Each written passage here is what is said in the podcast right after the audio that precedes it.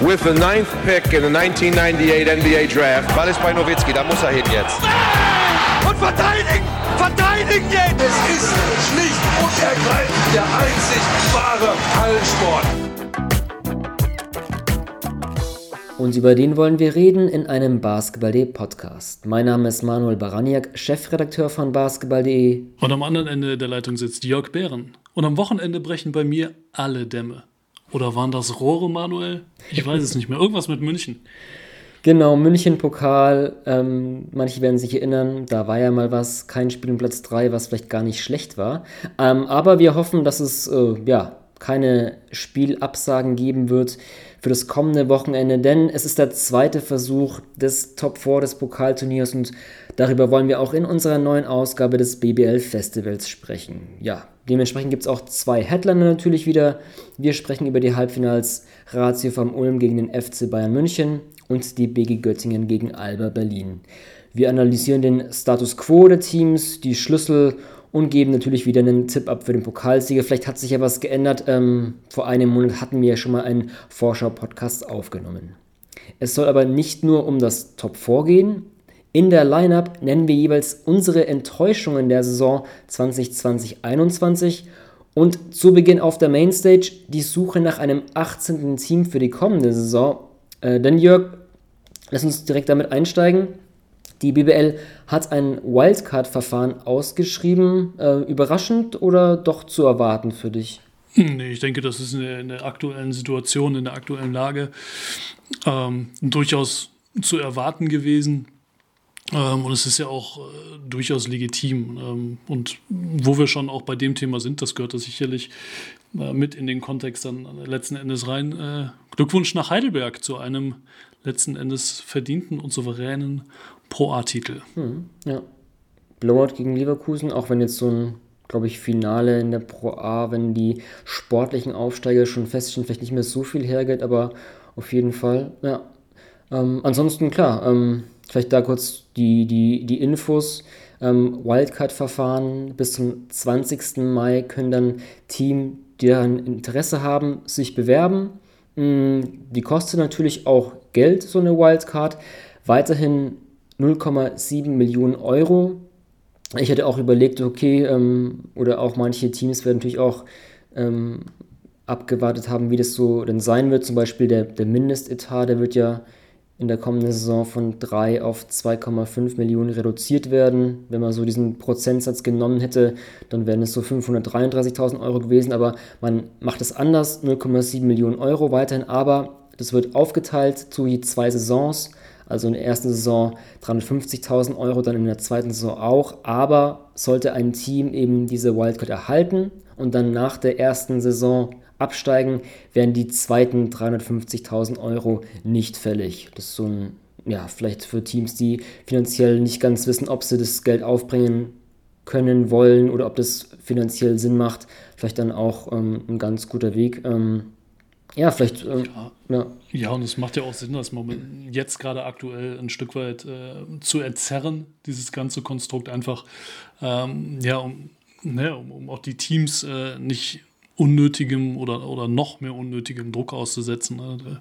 In der Situation, ähm, wo man ja auch nicht wirklich weit ins Voraus planen kann, ähm, gerade auch ne, hinsichtlich der Frage, ne, haben wir nächstes Jahr wieder Zuschauer in den Hallen und wenn ja, wie viele? Oder spielen wir nochmal vor leeren Rängen? Wir wissen es ja nun mal nicht.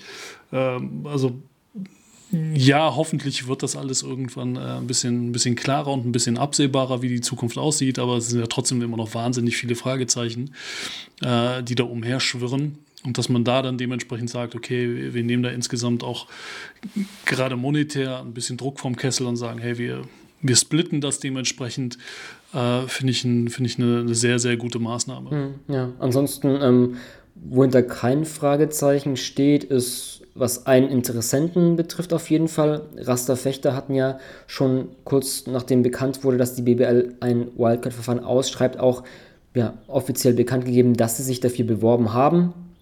Ähm, so offen gemacht haben das noch keine weiteren Teams, zumindest nicht öffentlich. Ähm, ja, also bei Fechterfeld auch ganz interessant. Ich fand vor der Saison auch, hat man da sehr transparent dargestellt, wie man so diese schwierige Saison angeht. Ähm, hat er auch aufgezeigt, wie man dann mit dem Budget umgeht und wie viel Prozent da an, an Spieleretat oder auch den Trainerstab geht. Und hatte da schon das Gefühl, dass man da sehr konservativ gewirtschaftet hat, was natürlich auch Sinn ergibt. Vielleicht war da, zu dem damaligen Zeitpunkt noch gar nicht so der Faktor enthalten, ähm, die, die, die Hilfen, die vom Staat kommen. Vielleicht hätte man da auch dann anders reagieren können. Vielleicht kommen wir da auch gleich noch dazu mit den ähm, zum Beispiel gleich vier Pro A-Spielern, die man da verpflichtet hatte. Das ist zwar ja auch ein Ding in Fechter, aber gleich vier Stück ist ja auch interessant. Vielleicht hat man da eben auch dann mit dem Spielhinter konservativ gewirtschaftet und vielleicht sind da deswegen auch jetzt vielleicht mehr Mittel möglich. Ähm, ja, darf, glaube ich, auch ähm, Stefan Niemeyer, der Geschäftsführer, der auch gleichzeitig der Geschäftsführer von Miavit ist, ähm, dem Hauptsponsor Rastas, da war eben auch von Fechter zu lesen, dass eben da, ähm, wenn dann der Etat erhöht werden müsste bei, bei Erhalt der Wildcard, dass eben da der Hauptsponsor zu 100% einspringt. Ähm, da ist es, glaube ich, auch ziemlich klar, wie das finanziell auf, aufgefangen werden kann. Deswegen vielleicht auch da, auch um so, so ein, ja, kann, könnte ich mir wirklich gut vorstellen, wenn es dann einem Team ähm, schafft, diese Wildcard zu bekommen, könnte ich mir wirklich gut Fechter vorstellen, muss ich sagen. Ja, weil man halt auch weiß, was man bekommt. Mhm. Also auch von, von Seiten der Liga. Du weißt, es ist ein, ein grundsolider Club, der, ähm, der einfach gut arbeitet. Äh, und da rede ich jetzt nicht nur äh, von der, von der finanziellen Situation, rede ich nicht nur von der finanziellen Situation, sondern du hast da insgesamt im, im Backoffice einfach eine, eine wahnsinnig eingespielte und, und klare Truppe, die halt auch um die Bedeutung dieses Standortes wissen, die da aber alle mit wahnsinnig viel Herzblut äh, dabei sind und die halt einfach ihren Job machen und den gut machen. Das muss, also das muss man ja ganz klar in, in den Vordergrund stellen. Und ähm, nochmal in, in so speziellen Zeiten, in denen wir uns befinden, brauchst du einfach verlässliche Partner, in dem Sinne, ne, wenn du halt jetzt äh, von Liga-Seite aus denkend äh, auf die Sache drauf schaust und dann weißt du genau, okay, da, da hast du auch, also dann sind wir wieder bei Niemeyer um, äh, dann oben an der Spitze. Wenn der halt sagt, ey, wir handhaben das so und so und wir werden dementsprechend äh, gewisse Dinge angehen, dann kannst du dich einfach darauf verlassen und das ist äh, wahnsinnig viel wert und ähm, ja, verhindert natürlich, dass du dann im schlimmsten Fall der Fälle irgendwelche Szenarien hast, äh, wie wir sie in der BBL halt nicht haben wollen, aber in der Vergangenheit eben schon erlebt haben leider Gottes, ne, mit, mit Clubs, die, die äh, eben anders gewirtschaftet haben, sagen wir es mal so. Ne, und wenn Niemeyer halt sagt, okay, so das, das ist das, was wir tun werden und das ist das, was wir leisten wollen und werden, ähm, dann, dann musst du halt von Liga-Seite entscheiden, okay, will ich das oder will ich das nicht? Und da überwiegen ganz klar meiner Meinung nach die, die Vorteile allem anderen gegenüber, auch wenn du dann so wie dieses Jahr vielleicht mal äh, dann eine, Mannschaft am Start hast, die, naja, die es halt schwer hat. Ne? Aber dafür hast du dementsprechend einfach Spieler und du hast es ja gesagt, ne? du hast drei, vier Jungs, die du dann aus der Pro A holst. Ähm, wir haben auch schon Fechter, einen Fechter erlebt, äh, was mit, mit ähnlichen Verpflichtungen äh, ganz anders aufgespielt hat. Ne? Also das, das kann dann auch mal sportlich wieder in die andere Richtung kippen. Ähm, aber nichtsdestotrotz, es ist ein toller Standort. Äh, ich wiederhole mich da und meiner Meinung nach gehören die auch in die BBL, auch wenn sie halt nicht aus nicht, nicht der große sexy Standort sind, den, den andere vielleicht gerne, gerne hätten, aber ähm, das macht ja auch den Charme dieser Liga aus. Ja, auf jeden Fall, ja. Ansonsten, klar, ähm, neben Fechter ist der zweite sportliche Absteiger aus der BBL die Jobs des Gießen 46ers. Äh, da hat man verlauten lassen, gab es auch kürzlich ein Interview auf der Homepage der 46ers mit dem Geschäftsführer Stefan Lehler, wo man ja offen gesagt hat, man ist da noch im Abwägen und ähm, es kam da auch raus, dass das Stimmungs-Meinungsbild so bei den Verantwortlichen so zweigeteilt ist, dass es da wirklich ähm, einen Mix gibt zwischen Leuten, die gerne weiter BBL spielen wollen und äh, sich um eine Wildcard bemühen würden, aber auch welche, die vielleicht diesen Schritt in die Pro A auch gar nicht so schlecht finden. Ähm, ja, da auch vielleicht, was das Finanzielle betrifft, es gab ja schon noch während der Saison dann auch so die Aussage, dass man sich ähm, von, von Mai Koch nach Ende der Saison die Zusammenarbeit beenden wird, weil man da schon so meinte, hm, muss vielleicht da die Struktur ein bisschen anders aufbauen, gerade hinsichtlich des, des damals auch schon drohenden Abstiegs, was ja auch zeigt, dass man da wirklich vielleicht mit, mit Pro A schon ja, geplant hat oder, oder dachte, das wird so weit kommen und wo man dann eben sich, ne, wie, wie teilen wir das so auf, okay, unser, der Nachwuchsbereich ist uns, ist uns da natürlich wichtiger, wir können dann auch aber nicht gleichzeitig noch einen Sportdirektor beibehalten. Wenn ich das inzwischen die Zahlen rauslese, könnte ich mir vorstellen, dass es halt da auch dann eher vielleicht auf Gießener Seite Bedenken gibt, weswegen ich halt nach momentan, äh, wenn ich jetzt irgendwie auch einen Tipp abgeben müsste, wie das ausgehen könnte, halt eher vielleicht Fechter die Wildcard zuschreiben würde, als vielleicht ein Team aus Gießen. Ähm, ja. Aber ist ja. natürlich noch Zeit, wird natürlich auch natürlich klar, ähm, ja, dann nochmal überlegt werden. Ähm. Ja, und nur die Frage ist ja auch dann dementsprechend noch, äh, wer kommt eventuell noch von, von Pro A-Seite mhm. äh, mit, mit dazu. Und ist dadurch, dass es ja per se erstmal nur einen sportlichen Aufsteiger gegeben hat, ähm, äh, mit, mit Heidelberg, äh, beziehungsweise Leverkusen ja auch, aber die haben keinen Antrag gestellt. So rum muss man es formulieren, pardon. Ähm, aber trotzdem, um nochmal ganz kurz auf, auf Gießen zurückzukommen, ne, du hast da halt den Wechsel, mal Koch geht, Sebastian Schmidt kommt, ähm, der ja auch kein Unbekannter sowohl in der BBL als auch in der, in der zweiten Liga ist, ähm, da einfach schon ja, in, in beiden Fahrwassern unterwegs gewesen ist, seinerzeit in, äh, in Braunschweig und dann aber auch äh, schon Zweitliga und, und äh, ja, halt dann niederklassigeren äh, Basketball ähm, miterlebt hat, in, in Rönnhoff unter anderem. Ähm, und der einfach halt wahnsinnig viele unterschiedliche Strukturen in Basketball Deutschland schon gesehen äh, und erlebt und damit hat arbeiten können. Vor allem, das ist halt ganz wichtig, ne, dass du jemanden hast, der ähm, der jetzt nicht dahin kommt und sagt, so, ah, ich will aber unbedingt mal, ich, ich, ich will irgendwie BBL, ich will BBL, WBBL. Ja, aber die Pro A ist nicht die BBL. Da, da, herrschen ganz andere Gesetze, ganz andere Dynamiken. Und dann ist es eben gut, dass du, dass du da jemanden hast, der ähm, jetzt mal unabhängig davon, wie das dann am, äh, Ende des, des Tages oder jetzt im, im Sommer ausgeht und wie sich das entwickelt, aber dass du, dass du weißt, du hast da jemanden, der kann letzten Endes mit beidem arbeiten, weil er, weil er beides schon mal gesehen hat. Ich glaube, das könnte durchaus rein strukturell gesehen ähm, noch ganz, ganz wertvoll werden für Gießen. Mhm, ja, ja da, da, da, du Pro A angesprochen hast, es gab ja auch dann ähm, Lizenzanträge von insgesamt, glaube ich, fünf Pro A-Teams: äh, Rostock, Heidelberg, Jena, Kirchheim und Quackenbrück, wenn mich nicht alles täuscht. Und das wäre natürlich dann in dem Sinne auch kann man erstmal annehmen, könnten sich auch interessiert sein für eine Wildcard.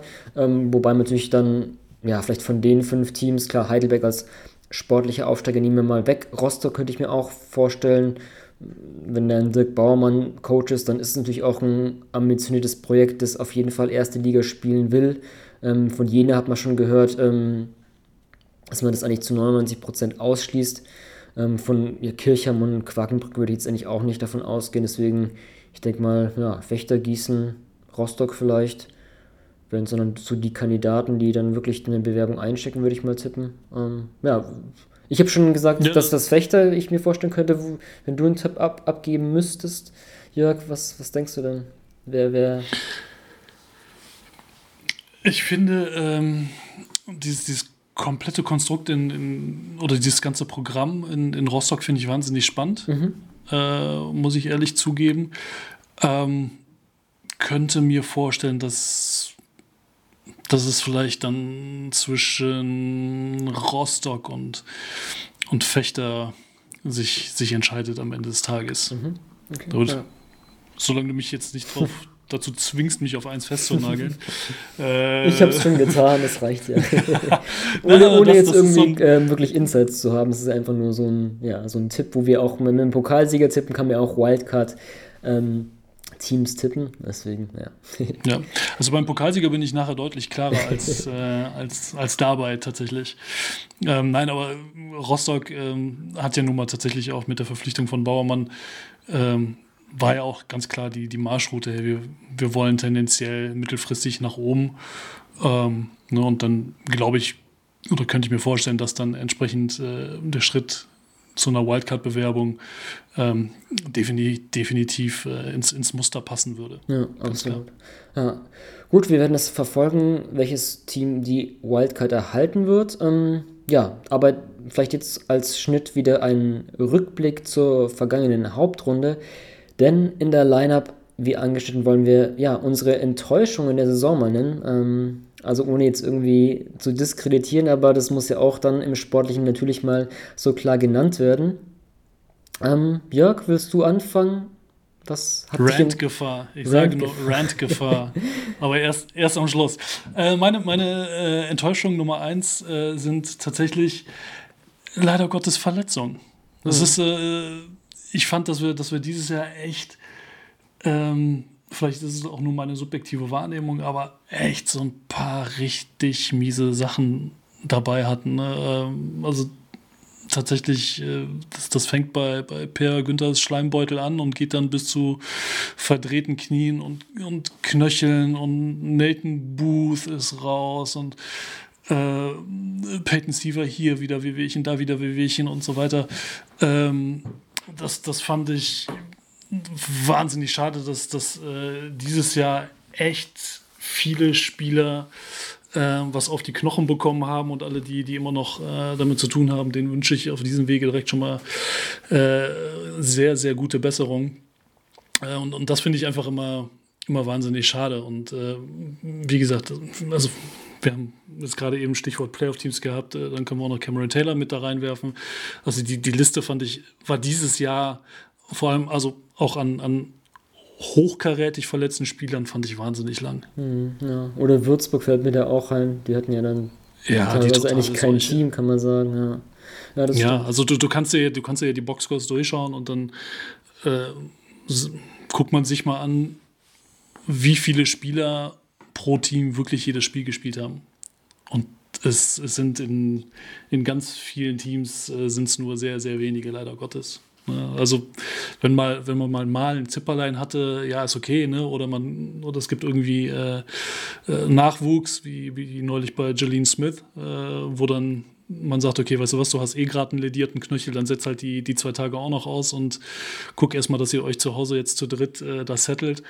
dann ist das das eine, ne? Aber ähm, insgesamt fand ich tatsächlich wie gesagt, das, das sind so die Sachen, die, die willst du halt einfach nicht sehen. Hm, ja, ja, da wird auch, muss man mal auswerten, so Punkt mit ähm, Mannschaftsquarantäne, nicht trainieren können, dann wirklich wenig Vorbereitungszeit auf das nächste Spiel da muss ich auch zugeben, habe ich jetzt nicht so drauf geguckt, wie das dann danach aussieht, ähm, ob da vielleicht dann Spieler anfälliger sind, aber wäre vielleicht auch, auch ein interessanter Punkt. Ähm, hm. Aber das vielleicht da müsste, da müsste man mal die, da müsste man sich mal mit den, mit den Physios ja. und Athletik-Coaches der Liga tatsächlich unterhalten, inwiefern die dieses Jahr anders hm. haben trainieren müssen. Ja, äh, tatsächlich, das ist, ne, haben wir ja auch, ich fand ganz krass war es natürlich letztes Jahr in der, in der Bubble in München, äh, wo Teams also teilweise richtig straight out of Quarantine da reinkommen, teilweise ja auch gar nicht trainieren konnten, einfach weil wirklich alles zu war. Ähm, naja, und dann, dann hast du die Jungs halt reihenweise mit Krämpfen auf dem Boden liegen. Äh, beste Grüße nach Kreilsheim. Das war, äh, das sind so die, die Dinger, die du halt nicht sehen willst. Also da waren ja, glaube ich, grundsätzlich dieses Jahr die, die Voraussetzungen, also die Trainingsmöglichkeiten erstmal, äh, glaube ich, grundsätzlich doch etwas bessere. Aber, aber trotzdem Verletzungen Brauchen wir nicht, habe ich keinen Bock drauf. Hm. Tut mir leid. Will ich nicht sehen. Das, ja, nee. Da gehe ich mit. Ähm, ganz schlimm, wenn irgendwelche Videos sind und da verletzt sich ein Spieler, das muss auch keiner. Da, solche Videos braucht es eigentlich nicht. Ähm, ich ich knupfe da an dem Punkt vielleicht auch, auch an. Ähm, Enttäuschung für mich, so, ja, überhaupt nicht die, die Chance für Teams mit, mit Konzepten ähm, Heimspiele vor Zuschauern auszutragen. Ich glaube schon, man hat ja wirklich viel Zeit und Geld investiert in der Offseason, was da gemacht wurde, mit auch natürlich der Expertise von Dr. Florian Keinzinger. Es gab bestimmt, oder ist die auch dann immer schwierig, weil das gesamte gesellschaftliche Klima da mit, mit einfließt und es gab natürlich auch die meiste Zeit, wäre das nicht zu verantworten, aber vielleicht auch zu Anfang der Saison kann ich mir schon vorstellen, die Konzepte, dass da was möglich gewesen wäre. Es gibt ja auch verschiedene Studien und auch, auch von Konzerten und was da alles gemacht wurde. Das ist ja eigentlich schon immer, so hatte ich den Eindruck, sehr positiv verlaufen. Und auch ähm, wenn du da wirklich gute Konzepte hast, ist es eigentlich auch ziemlich sicher. Ähm, dass natürlich dann, also dass generell natürlich Zuschauereinnahmen fehlen und sonstiges, dass das Spiel so kein wirkliches Spiel ist, da müssen wir gar nicht diskutieren, aber dass es da wirklich überhaupt keine Chance für die Teams gab, obwohl da auf jeden Fall bestimmt viel Know-how in diese Konzepte geflossen ist. Das fand ich, ja, das war für mich so eine Enttäuschung, ohne jetzt zu sehr auf, auf die Corona-Pandemie eingehen zu wollen, aber das ist zumindest ein Punkt, den ich da, den ich da nennen will. Und da vielleicht ja auch nur kurzer ein Punkt, ähm, weil ich die Zahlen auch mal ausgewertet hatte, der da ein bisschen mit einfließt. Ähm, ja, so eine wirkliche Heim, Heimvorteil hat es in der Saison anscheinend nicht gegeben. Ich hatte mal, seitdem die BBL die Abschlusstabellen auf ihrer Homepage führt zur Saison 1999-2000, wie ja, die gesamten Heimbilanzen durchgeguckt und das war ein äh, All-Time-Low diese Saison. 52% nur haben die Heimteams gewonnen. Ähm, rückläufig war es eh in den letzten Jahren, aber das ist wirklich ein, ein klarer Tiefstwert. Und da sieht man auch nochmal, ne, keine Zuschauer, kein Heimvorteil. Das zeigt sich auch, auch in den Zahlen. Ja, finde ich, find ich ganz, äh, ganz bemerkenswert, diese, diese Zahl tatsächlich. Ich hatte es äh, gesehen. Ähm, und es ist echt erstaunlich. Ich hätte tatsächlich eher gedacht, dass, äh, dass es auch so ein bisschen mehr Druck von den Heimteams eigentlich nimmt. Mhm. Ähm, ne, weil so sehr sich, sich das, das Heimpublikum oftmals sehr pusht, äh, genauso viel Druck kann es ja auch erzeugen oftmals.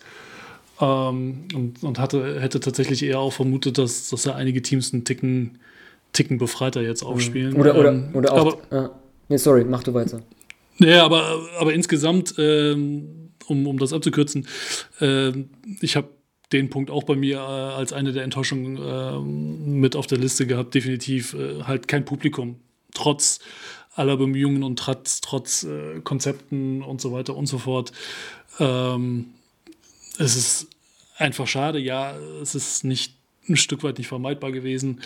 Ähm, und, und wir hoffen, dass das jetzt dann über den Sommer sich so weit gibt, dass das nächstes Jahr ähm, ja, dann hoffentlich wieder anders aussieht. Hm. Vielleicht da nur ein Punkt, der mir jetzt gerade so kommt, von wegen Heimstärke. Man, man hätte jetzt auch annehmen können, ne, ähm, in den Zeiten des Reisen, auch wenn es jetzt nur in Anführungszeichen innerhalb Deutschlands ist und, und du reist dann mit dem Bus, ist halt trotzdem mental insofern fordernd, weil du auf so viel aufpassen musst und weil es einfach ja keine natürliche Umgebung ist oder wie du dich da verhältst. Da hätte man natürlich auch annehmen können, okay, vielleicht spielt es auch mit rein, dass deswegen auch ähm, ja, vielleicht die, die Auswärtsteams da eigentlich vielleicht einen Nachteil haben, ähm, aber anscheinend ist das vielleicht doch nicht so sehr ein Faktor, das, das kam mir nur gerade.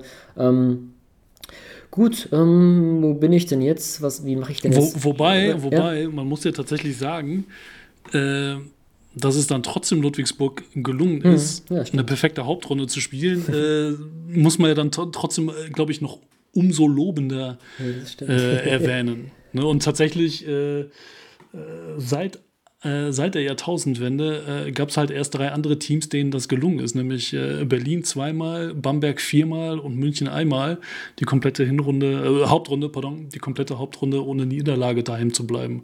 Also von daher ist das schon durchaus eine, eine, extrem exklusive äh, Gesellschaft, in die äh, Ludwigsburg da jetzt vorgestoßen ist. Wohlgemerkt, letzte Saison ausgeklammert, die ist ja verfrüht dann abgebrochen worden und zu dem Zeitpunkt waren tatsächlich Ludwigsburg, Berlin und München alle drei noch, noch ungeschlagen. Ähm, aber wir wissen ja, dass gerade gegen Ende der Saison dann doch nochmal die, vielleicht der, die ein oder andere äh, Pleite dann auch mal zu Hause dazukommen mag. Aber nichtsdestotrotz äh, ist das, glaube ich, eine ähm, gerade so ein, gemessen an dieser aktuellen oder an, an dieser generellen Entwicklung, die du aufgezeichnet hast, ist das, glaube ich, dann nochmal besonders zu erwähnen, was, was Ludwigsburg da dieses Jahr äh, geleistet hat, gerade wenn man ähm, ja, die, die ganzen Hochkaräter ähm, nimmt, die, die jetzt in den, in den Playoff-Rängen mit dabei sind. Und da rede ich nicht nur von Euroleague-Teams, sondern die anderen, die anderen äh, Truppen sind ja auch alle nicht, nicht so ganz von schlechten Eltern. Hm, ja, absolut, ja. Ähm, dann, ich glaube, du dann hast du praktisch einmal Verletzungen, zweimal kein Publikum. Dann mache ich einfach mal mit meinem zweiten Punkt weiter. Ähm, ich gehe mal dann ins Sportliche. Ähm, ja, ich habe dann in der Liste doch mal auch einen Spieler nehmen wollen. Ähm, ich, ich bin ein bisschen von Stefan Peno enttäuscht, muss ich, muss ich zugeben. Ähm, der spielt oder ist vielleicht dann auch, auch vielleicht gemein in dieser Kategorie jetzt einen Spieler rauszugreifen. Das ist natürlich dann auch immer, ähm, der Spieler bewegt sich auch dann in einem System.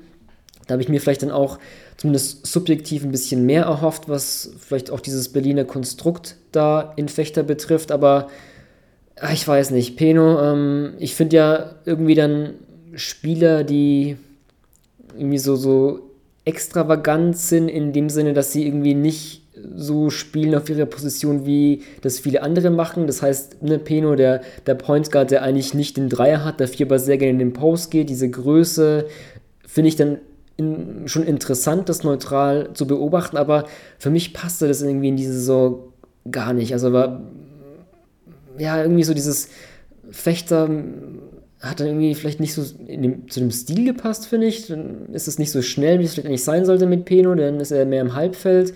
Ähm, auch, auch die Zahlen sehr ineffizient, wie er so als, als, als Ballhändler im Pick and Roll agiert hat. Das war wirklich bei ihm wirklich unterdurchschnittlich. Defense fand ich auch verbesserungswürdig.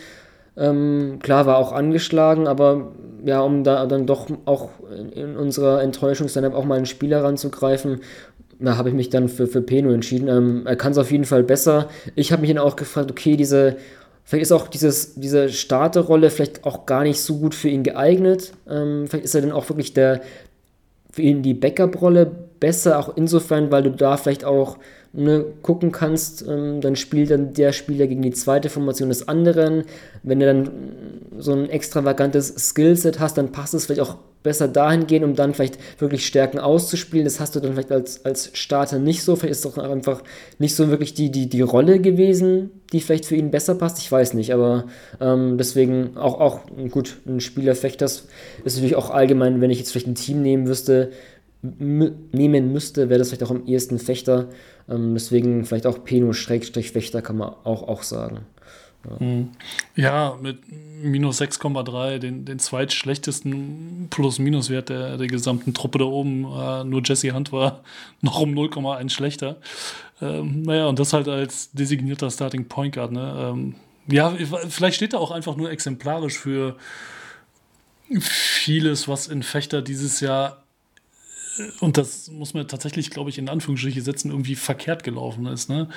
Ähm, also wir sind uns alle einig, dass dass Stefan Peno eigentlich ein guter Basketballer ist. Wir sind uns auch einig darüber, dass, äh, dass Josh Young ein guter Spieler ist. Wir wissen auch, dass Philipp Herkenhoff ein guter Spieler ist und Dennis Clifford ist jetzt auch nicht so ganz verkehrt. Das sind alles spezielle Spielertypen, die vielleicht in, in ihrer Gesamtheit dann als Mannschaft nicht so funktionieren konnten, wie, wie wir uns das alle gewünscht haben. Ne, also ich, ich kann mich daran erinnern, dass wir äh, beim, beim letzten Podcast auch viele darüber gesprochen haben, ne? wie ergänzen sich Spieler und wer kann mit wem und komplementär und hin und her. Ähm, und das ist so ein Aspekt, der mir in Fechter dieses Jahr total gefehlt hat. Dass so irgendwie, ich fand der Einzige, der da eine, eine ganz klare Rolle hatte äh, und, und die, die er auch so ausgefüllt hat oder erfüllen konnte, war Eddie Sosa. Der hat halt draufgeballert. Also, ja, also klingt jetzt mega eindimensional, ne? aber das war so, ja, du brauchst halt einen Scorer, ja, gib Eddie den Ball und lass ihn drauflöten. So, und dann machte die halt seine, seine 16,5 und völlig egal, was, was halt die anderen machen. Also der kommt halt seiner Jobbeschreibung nach, ne? aber viele von den anderen brauchen einfach den Rest der Truppe mehr, mhm. um, um wirklich aufblühen zu können. Ja. Und da, da hat es irgendwie, ja, gehakt, hm, meiner Meinung nach. Na gut, vielleicht ist es nur dann ist auch wieder okay, die, die Sache mit dem, okay, was ist, wer ist dann Einser? Das ist jetzt auch nicht gegen Pino gedacht, sondern allgemein, wie du dann den Kader oder dein System aufbaust und ja, das, das wirkt sich dann auch dann auf deine Mitspieler aus, ja, absolut. Ja, also ich fand den Ansatz auch nicht verkehrt, dass du sagst, du holst dir mit, mit Clifford und mit Peno holst du dir zwei Typen an Bord. Also immer vorausgesetzt, ne, wir reden jetzt irgendwie von Anfang der Saison, als noch Thomas Pech auch Head Coach gewesen ist, dass du sagst, ne, du willst halt versuchen, so dieses Berliner System so ein bisschen aufzuziehen. So, und dann holst du dir eben auch mit, mit einem Point Guard und einem Center zwei elementare Teilchen aus, aus dieser ganzen Gleichung, holst du dir ins Boot, die das halt in der Vergangenheit auch schon gelaufen sind. Ähm, ja, stellt sich halt heraus, dass du dass du irgendwie mehr Teilchen brauchst als, als nur diese zwei. Jetzt, was, was mir gerade einfällt, irgendwie auch, ähm, also mache jetzt gerade noch einen extra Bonuspunkt, irgendwie so die deutschen Trainer irgendwie in der Saison, das war irgendwie auch nicht so glücklich. Nur ganz kurz, wenn du einfach die, auf die Tabelle guckst. Pech. Ich, hatte, ich hatte kurz überlegt, ob ich deutsche Trainer auf meine Liste schreibe, tatsächlich. Äh, ja, Thomas Pech mit Fechter, 18. Dann Gießen 17. Erst Ingo Frey und Rolf Scholz, Dennis Wucher 16. Würzburg. Also das ist natürlich viel zu komplex, um das dann da aufzumachen, aber das sieht halt einfach nicht schön aus. Und da wir eh schon in, in, in der BBL wenig deutsche Trainer haben, ja, ist das irgendwie nicht so ein schönes Bild. Aber gut. Ähm, aber Sebastian Klein geht zu einem Playoff-Team. Richtig, sehr gut. Aber wir sind trotzdem was bei macht den. Eigentlich, was macht eigentlich Björn Hamsen? Ich lasse das mal so stehen. was macht eigentlich Sebastian Machowski? Du bringst hier immer Hamsen ins Spiel. Jetzt der, ist in, äh, der ist doch immer noch in China unterwegs. In die Saison da ist uns vor zu Ende. Das ist richtig, aber der war zuletzt in China das unterwegs, soweit ich weiß. Aber ich kann mir gut Matthias vorstellen, Fischer übrigens auch, der, der ist bzw. war in Japan. In Japan, ja. Ja. also wir bringen ein paar deutsche ähm, Trainer ins Spiel, das ist doch auch ganz gut. Aber wir sind trotzdem erst bei den, bei den Enttäuschungen, bevor wir jetzt auf die Hoffnungen kommen. Ähm, so sieht's aus. Und ich mache ich mach weiter, weil wir das Stichwort hatten, nicht deutsche Trainer, ich sage deutsche Minuten. Äh, und da explizit junge deutsche Minuten. Mhm, okay. ähm, ich finde, dass du, wir haben das ja auch schon an anderer Stelle oder relativ früh mal angedeutet, ne, dass so, dass relativ früh in der Saison sich abgezeichnet hat, okay, das sind die Teams, die werden es in die Playoffs machen, die werden es in die Playoffs packen, das sind die Teams, die müssen unten richtig gucken, dass sie aufpassen, wenn sie Pech haben, geht's, geht's halt runter. Und du hast ein extrem breites Mittelfeld dieses Jahr gehabt. Und warum es Teams da leider nicht schaffen, Klammer auf, Ausnahme Braunschweig, Klammer zu, einfach junge Deutsche spielen zu lassen. Ich meine, in, in einer Saison, wo du, wo du weißt, äh, es, es geht, also das, das, so, das soll ja immer vermieden werden. Ich bin da grundsätzlich auch kein Freund von, weil ich finde, jedes Spiel hat so seinen Reiz und, und hat einen gewissen Wert, aber am Ende des Tages, ganz nüchtern runtergebrochen, geht es in vielen Spielen um die goldene Ananas. Und warum versuchst du dann nicht, da trotzdem noch was mitzunehmen und zu sagen, weißt du was, ich investiere bewusst in die Zukunft und lasse da mal den, den Nachwuchs bzw. die jüngere Generation ran, weil das sind die, die, die im Idealfall noch Minimum zehn Jahre in dieser Liga sein werden. Und davon hoffentlich Minimum mal drei, vier Jahre noch bei meinem eigenen Club. Ne, die, die ausländischen Akteure, die tingeln in der Regel von hier nach da, nach überall und sind, bleiben selten, ganz, ganz selten Ewigkeiten an einem Ort. So, das heißt, es macht doch Sinn, dass du, dass du jetzt aus der Not eine Tugend machst und sagst, weißt du was, ich investiere da in die Zukunft und lass die Jungs mal richtig ran. Und ich finde es eine Katastrophe, dass du, das ist mein Mini-Rant, ähm, ich finde es eine, eine Katastrophe, dass du von, dass es von 18 Teams, also aus diesem Riesenpool dann an, an Spielern, nur insgesamt vier, 14, 14 U22-Spieler gibt, die mehr als 10 Minuten im Schnitt gespielt haben. Mhm. Verstehe ich nicht. Ich verstehe es nicht. Okay. Hast, Rant Ende. Ach, so sehr gerantet war das gar nicht. da kennt man schon anderes. Aber äh, ich wäre es jetzt interessant, ähm, häufig werden ja auch dann mal so Zahlen erhoben, ne, von wegen so und so viel Prozent der Minuten gingen an deutsche Spiele oder dann mit deutschem Pass. Ich weiß nicht, ob das schon ob das in der Saison nee, es, es ist noch nicht veröffentlicht. Die gibt es ja dann immer in der Regel auch äh, dann komplett am, am, am ja. Ende der, der Deswegen Saison. muss ich auch zugeben, dass ich da jetzt keinen mhm. Blick hatte, wie da die Entwicklung ist, aber ähm, na, mal gucken. Ähm, das ist ein gutes Stichwort für mich. Ähm, da würde ich eigentlich auch gleich eigentlich insofern an dich abgeben, weil du jetzt auch gerne ranten könntest, weil du zu dem Punkt schon gerantet hast. Und zwar wollte ich auch nochmal die Nominierung der besten Nachwuchsspieler aufgreifen, weil ich es auch einfach nicht verstehe. Können wir das nicht aus dem alten Podcast ja, genau. Das ist ein guter Punkt. Ähm, also wie gesagt, es ist auch kein Disrespect an manche Spiele, die nominiert worden sind, aber dass halt einfach ein Luke van Sluten da nicht drin ist, das verstehe ich einfach nicht. Also ich will jetzt auch gar nicht, ich will jetzt auch nicht nochmal das Fass aufmachen, aber das ist einfach, das weiß ich nicht. Das ist halt dann trotzdem ja, so einem Spieler dann irgendwie ein Disrespect, muss ich eigentlich schon sagen. Ja, Deswegen. also ne, auch, auch da, also du willst ja, ähm, ich halte mich zurück, Manu. Äh, es geht ja darum, dass du, dass du auch eine, eine gewisse ähm, Diskussionskultur entwickelst rund um Basketball. So. Und äh, du, willst ja auch, dass die Leute sich irgendwie äh, damit beschäftigen. So, deswegen, also es werden immer Diskussionen angestoßen, sehr, wer ist denn jetzt der beste Coach, wer ist denn der MVP, etc. pp. Und warum machst du das dann nicht genau damit auch? Warum machst du das nicht mit dem besten Nachwuchsspieler? Das verstehe ich halt eben nicht, weil das genau die Jungs sind, die uns noch Ewigkeiten begleiten werden. Also, und dann ist es doch, das ist doch, also, wir reden ja auch hier immer von, von dem Faktor Identifikation. Das ist ja das, was für uns alle so wichtig ist.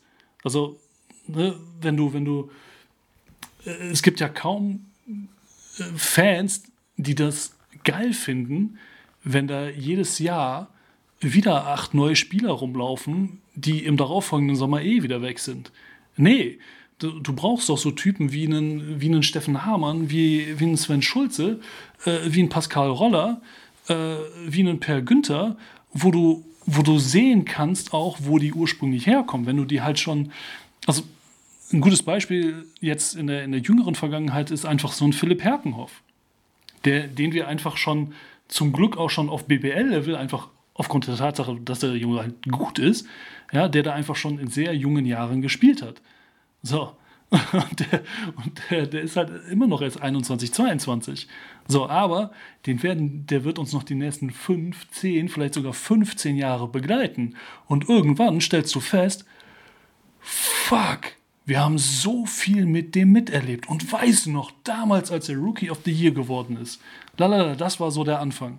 Ja, und das sind dann so, das sind, also das ist jetzt eine Generation, da kannst du den Grundstein legen für so Carsten Tada oder Philipp Schwedhelm-Geschichten. Ja, das sind doch genau die Typen, die schon gefühlt immer da gewesen sind, die, die wir haben, das klingt jetzt ein bisschen überzogen, ne, aber die haben wir vom, vom Jugendspieler zum Nationalspieler reifen sehen, vor unseren Augen. Wir haben das miterleben dürfen. Und ähm, da direkt am Anfang auch so, so ein Stück weit den, den Stöpsel zu ziehen und äh, halt über so eine Nominierung zu verhindern oder äh, das, das einzubremsen, dass du einfach dich mehr mit, mit dieser Generation auseinandersetzt, finde ich halt eine vertane Chance. Hm. Rant Ende.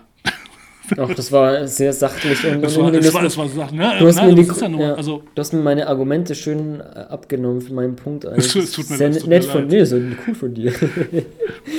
Jetzt nicht besser sagen aber, können. Aber das ja. sind ja genau die, genau die Typen. Also, das, ja, also geht so, so ein bisschen ja auch in die, äh, oder ergänzt ganz gut den, den Punkt mit, ähm, mit den deutschen Minuten, finde ich. Ja, ne? Also, dass du, äh, also, dass du, dass du, was weiß ich, jetzt ein, äh, ein Kai Brunke beispielsweise, okay, der, der war auch eine Zeit lang verletzt, ne, aber das ist so einer, wo du sagst, ey, schmeiß den rein. Der, der, hat, der, hat, der hat uns das AST der ist born ready. Der ist born ready. Der ist, der ist richtig born ready. Ja, schmeiß den, schmeiß den da rein. Ne? Lass, lass uns gucken, wie der sich, wie der sich freischwimmt. Ja, so. Ähm, ne? und, und da finde ich es dann, äh, auf der anderen Seite finde ich es dann auch erfrischend, ähm, tatsächlich, und das, das muss man ja dann einfach mal sagen, wenn du, wenn du dann aber auch äh, wenn es auch dann erst hinten raus kam, aber ähm, wenn du dann halt so Geschichten hast wie Joshua Bonga, ja, der, der ist ein 2005er. Ja, und, und sie schmeißen ihn dann halt mal am, am Ende der Saison für, für drei Spiele äh, in Frankfurt da rein. Ne, das, ich will jetzt nicht sagen, dass Joshua Bonga wegen drei Spielen äh, direkt jetzt besser Nachwuchsspieler werden soll, um Gottes Willen. Ne? Aber das ist, ähm, aber das sind so die Dinge, die, die wir, die wir einfach mit ein bisschen mehr, bisschen mehr mit anschieben müssen. Hm, ja. Achso, wenn wir gerade vielleicht über den designierten Gewinner des Awards, Justus Hollatz, sp oh, sprechen. Ja, der NBA-Draft. Genau. Also ich kann mir gut vorstellen, ne, also ne, Draft ist ja auch immer so eine Sache des, des, des, des Momentums. Das gilt ja auch für den einen oder anderen College-Spieler, der natürlich dann auch dann seinen Namen reinzieht oder vielleicht nicht und dann nochmal zurückgeht ins College. Ne? Ähm, aber kann natürlich auch gut sein, ne? erstmal einen Namen reinwerfen, dann auch gucken, wie so die, die Meinung der Teams ist. Ich weiß nicht, wie das in der Pandemiezeit jetzt sein wird bezüglich ne, so Draft-Workouts und sonstiges, aber so oft ist es ja so, du tust deinen Namen rein, bekommst dann so Insights oder noch mehr Einschätzung, okay, wie ist denn so das Interesse? Deswegen ist es auch gut möglich, dass der Name wieder zurückgezogen wird. Aber einfach diese Entwicklung, die Hollands genommen hat, äh, ist es auch völlig legitim, diesen, zumindest diesen Schritt, sich anzumelden, zu gehen. Ähm, ich bin mir jetzt nicht sicher, äh, bis wann man dann sich wieder auch wieder abmelden kann, aber ähm, ja, eigentlich ein völlig legitimer Schritt, den man einfach in so einem Prospect-Business machen kann, äh, das nur nebenbei. Aber wir sind ja Enttäuschungen, das ist ja, ist ja alles andere als Enttäuschung. ähm, das ist richtig, äh, aber ergänzend vielleicht noch tatsächlich ganz, ganz kleiner Zusatz. Du hast ja, es gibt ja die, die Draft Combine, äh, die ist Ende Juni, soweit ich weiß, dieses Jahr, ähm, wo sie wahrscheinlich so eine, so eine Mini-Bubble machen werden, wo du dann halt die Möglichkeit hast, quasi vor, vor allen Teams einmal unisono direkt ein bisschen vorzuspielen. Aber das nur als als letzter Zusatz dazu. Gut. Die Enttäuschung, ähm, ja. komm, hau noch einen raus, Manu. Ähm, eine Enttäuschung für mich, das ist jetzt weder der Spieler noch das Team, ist enttäuschend, ganz im Gegenteil, aber ich bin ein bisschen enttäuscht, finde ich, so von Sebastian Herreras Wechsel nach Oldenburg. Weiß nicht, ob es jetzt ein Hot Take ist, aber also, wenn ich mir so sehe, wie er sich halt in Kreilsam entwickelt hat und wie er in, in dem System unter Isalo da gespielt hat und wie seine Stärken akzentuiert wurden, finde ich es dann aus neutraler Sicht, der natürlich auch dann sehr interessant finde, wie so ein junger, was heißt junger Spieler, klingt immer so, der ist erst 16, ist ja auch schon über 20, aber trotzdem, der natürlich noch, sag mal so, der noch viel Upside hat. Ähm, durch dann auch dann gespannt, okay, welchen Schritt geht er jetzt und kann er sich dann auch in diesem Team weiterentwickeln und auch diese Rolle einnehmen, die er da davor hatte und irgendwie kommt es mir, wenn ich Oldenburg spiele, mir ansehe und dann auch vergleiche, wie Herrera in Kralsheim agiert hat, irgendwie immer so vor, okay, da könnte doch irgendwie, na, da, da, da könnte, würde noch mehr gehen. Klar, das ist natürlich auch schwierig, weil du natürlich dann nach Oldenburg gehst und da ist noch viel mehr Tiefe und Qualität gegeben. Das ist natürlich auch klar, aber trotzdem, ähm, das finde ich so ein bisschen einfach aus neutraler Sicht schade, wenn ich weiß, okay, gerade auch beim Finalturnier, wie der aufgedreht ist, was der eigentlich kann. Ähm, da finde ich auch diesen Entwicklungsschritt und einfach für ihn, auch, ah, weiß ich, ein bisschen schade und auch so, weiß ich nicht, ähm, wenn ich mir auch so dann seine Offensivzahlen ansehe, das kann natürlich auch dann, muss nicht nur teambedingt sein, kann natürlich auch dann der Punkt sein, okay, er agiert einfach persönlich nicht so stark, aber auch so als Ballhändler viel ineffizienter, auch im Catch and Shoot ähm, wird viel, viel weniger ähm, um die Offscreen-Blöcke geschickt als auch in Kreilsheim, was er auch gut machen kann. Klar, das ist immer eine Systemfrage. Ähm, das ist ja auch ganz anders, wenn du auch dann eine, so eine Post-Offense hast, aber irgendwie bin ich auch aus neutraler Basketball-Fan, sich die in Herrera in Karlsheim gesehen hat, nicht so zufrieden, wie jetzt Herrera in, in Oldenburg agiert. Deswegen ist es für mich so eine Enttäuschung, obwohl Oldenburg auf keinen Fall eine Enttäuschung ist, das kann ich schon nicht mal klar machen. Aber, aber, aber machst du es denn, denn nur am offensiven Output fest? Oder? Ja, das, ist, das ist jetzt natürlich. Ähm, also du meinst jetzt auch. Weil die, die, die, die Frage ist ja, also du gehst nach Oldenburg, du weißt, ha, hallo Ricky Paulingland. So, das, das heißt, an dem kommst du halt per se erstmal nicht vorbei. So. Und dann hast du natürlich mit, mit äh, Hobbs und Tada zwei Jungs, die einfach auch auf 1 und 2 extrem gesetzt sind, wo du auch genau weißt, was du bekommst. Naja, und dann verpflichten die halt so, so eine Rakete wie Keith Hornsby, ähm, der halt da so gnadenlos sein Ding durchzieht. Ne? Ähm, und trotzdem siehst du 20 Minuten Spielzeit, stehst in jedem Spiel auf dem Feld, machst, was hat er gemacht hier? Knapp 6,5, 2,5 und 2. Also, ja, es ist solide, ne? aber die Frage ist, hätte er denn mehr von der Kette gelassen werden können? Hm. Ja. Ja. nee, klar, also, meine, es ist auch. Also, weiß ich nicht, sagst du ja oder ist, ist er da irgendwie der Gefangene des Oldenburger Systems. Ja, das ist vielleicht auch mehr. Ist ja auch, auch mein Oldenburg ist die beste Offensive der Liga, da kann man ja eigentlich nichts bemängeln. Und klar, ist natürlich auch ein Punkt, ähm, so ein Spieler, der ne, hat, glaube ich, einen Zweijahresvertrag unterschrieben, ist natürlich auch ganz legitim, diesen Schritt zu gehen und dann musst du dich erstmal zurechtfinden. Ist natürlich auch dann ähm, Finde ich ja auch von aus Oldenburger Sicht fand ich das natürlich auch schon einen interessanten Schritt, weil er das Team, fand ich, ähm, nur sowas wie ein bisschen frische Transition-Athletik gefehlt hat. Jetzt ist Herrera nicht der, der Überathlet natürlich, das stimmt natürlich, aber so dieser, dieser Einfluss Herrera-Bräuning fand ich dann schon interessant, weil ich dachte, das, das gibt dem Team auf jeden Fall neue Impulse und klar, wie gesagt, Offense läuft der super, ähm, aber nichtsdestotrotz dieses, ähm, man, man, kann sich natürlich auch in seinem zweiten Jahr noch mehr, mehr da reinfinden, noch eine größere Rolle einnehmen. Das muss ja auch nicht von, von gestern auf, auf heute sein, aber es ist ja auch, wie gesagt, das ist jetzt auch keine Kritik am Team und, und ähm, dem Spiel sein. Vielleicht ist es auch mehr eine Enttäuschung meiner Erwartungen, die vielleicht dann auch zu hoch waren oder äh, einfach des, des, des, des Basketballfans, der einfach ihn in Kralsheim gerne gesehen hat. Ähm, aber klar. ja, da bin, da bin, ich bei dir. Ja, ja. Das stimmt. Ja, man, man, man möchte das halt so gerne irgendwie konservieren, ne, was wir da letztes Jahr gesehen haben. Das also, stimmt schon.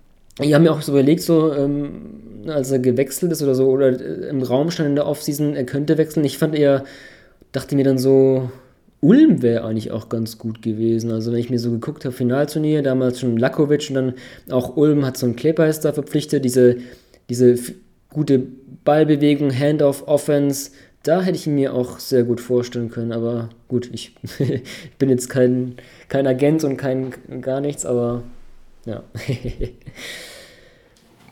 naja, oder es ist halt vielleicht auch so ein Move gewesen, komm, wir, äh, wir schwächen mal die Konkurrenz. oh, warum nicht? Ähm, ja, und wer, wer ist am Ende jetzt Hauptrundendritter geworden? Absolut. Und wer spielt gegen, gegen Ulm? Ja, also passt ja. Siehste?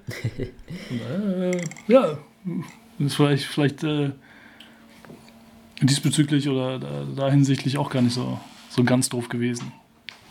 Auch wenn das vielleicht nicht die, die, äh, der Hauptbeweggrund für die Verpflichtung gewesen ist, aber kann ja durchaus etwas sein, was, was da mit reingespielt hat. Nee, aber finde ich, find ich einen guten Pick. Auf jeden Fall. Doch. Ähm, dann mache ich weiter mit, mit meinem vierten ähm, und da fühle ich mich, das ist jetzt mehr so ein bisschen Basketball romantisch äh, betrachtet. Ähm, äh, ich bin enttäuscht von Armani Mailand, dass sie uns München beim Final Four nicht gegönnt haben, tatsächlich. ähm, äh, du hast du hast Joe Vogtmann da, du hast Tibor Pleiss da, äh, der das Final Four zu Hause spielen darf. Äh, Wahnsinnsgeschichte und naja, ey, dann, dann hast du halt einfach dieses, dieses München, was so spielt, wie es gespielt hat. Und ähm, ja, letzten Endes, es klingt immer so blöd. Ne? Man, man versucht das dann so äh, für sich zu vereinnahmen, aber wir, wir als, als, als Basketballer äh, und der, der FCB äh, werden dafür nicht, nicht belohnt. Ähm, das ist, also wie gesagt, also wir haben ja auch beide vor der Serie gesagt, so, ja, Mailand ist der Favorit, Mailand wird es machen. Ähm, natürlich wünscht man sich dann natürlich doch, dass, dass der FCB das äh, irgendwie gewuppt kriegt und man hat ja auch gesehen, wie unfucking fassbar nah sie dran gewesen sind und was für ein ebenbürtiger Gegner sie, sie gewesen sind. Ähm, na, und, und wenn einem das dann so, also wenn, wenn du so echt so dieses, so, wenn auf einmal diese, diese Hoffnung auf dann doch ein deutsches Team beim Final Four äh, dann da ist und dann, dann wird das äh, hinten raus, wird es einem dann so jäh, yeah, wird einem diese, ja, diese Seifenblase der Hoffnung dann äh, da zum Platzen gebracht. Aber das war schon, da muss ich sagen, das, das, fand, das fand ich überraschend. Das hat mich tatsächlich emotional lange. mehr, ja, mehr überraschend lange äh, hat mich das äh, beschäftigt. Nein, aber es hat mich tatsächlich auch mehr angepackt, als ich gedacht hätte. Okay. Hm. da war ich von mir ein bisschen selber überrascht. Aber also ich glaube, dass ähm, ja, aber das, das wie gut wäre es gewesen, wenn du einfach ein, ne, eine deutsche Mannschaft bei einem, bei einem Final Four in Deutschland gehabt hättest. Hm, ja, absolut. Ähm, das spricht natürlich auch, auch für den FC Bayern München und das passt auch gut zu meinem fünften Punkt. Was mich so ein bisschen enttäuscht hat, war die, die Diskrepanz zwischen der, den Euroleague-Auftritten und den BBL-Auftritten der Münchner. Ähm, wenn wir dann Nur München oder auch Berlin? Berlin nicht. Also Berlin auch, nicht. Nee, also die, die, der, der Unterschied zwischen. Du meinst, weil das, du meinst, weil, weil das, was sie in der Euroleague, also die haben ja nicht schlecht gespielt, ne? Um Gottes Willen, jetzt kriege ich es gleich von allen Berlinern drüber, aber das, was sie in, in, in, äh, der Euroleague an Intensität gespielt haben, ist das, was in der BBL gereicht hat, um Hauptrunden Zweiter zu werden. Hot Take. Puh. da muss ich erstmal drüber nachdenken. Aber ich würde. Also, nee, also wenn du, wenn du jetzt Berlin schon heranziehst, ich, ich finde halt bei Berlin lobenswert. Ich will jetzt nicht hier diesen München-Berlin-Vergleich aufmachen, aber wenn du jetzt schon Berlin heranziehst, muss ich das ja jetzt tun. Aber diesen, was für eine Idee sie haben, was für einen Prozess sie gehen, der ist halt einfach ganzheitlich und da wird dann auch nicht darauf geachtet, okay, jetzt spielen wir Euroleague und, und, und ähm, legen den Fokus hier drauf oder nicht und was machen wir, sondern da werden halt auch dann vielleicht da Niederlagen in Kauf genommen vielleicht. Ähm, ich finde, also das Berliner System, die Idee, die ist halt, finde ich, klar erkenntlich, sowohl Euroleague BBL und einfach dieser Unterschied ist da nicht so gegeben, finde ich, in dieser Saison, wie jetzt bei München der Fall war.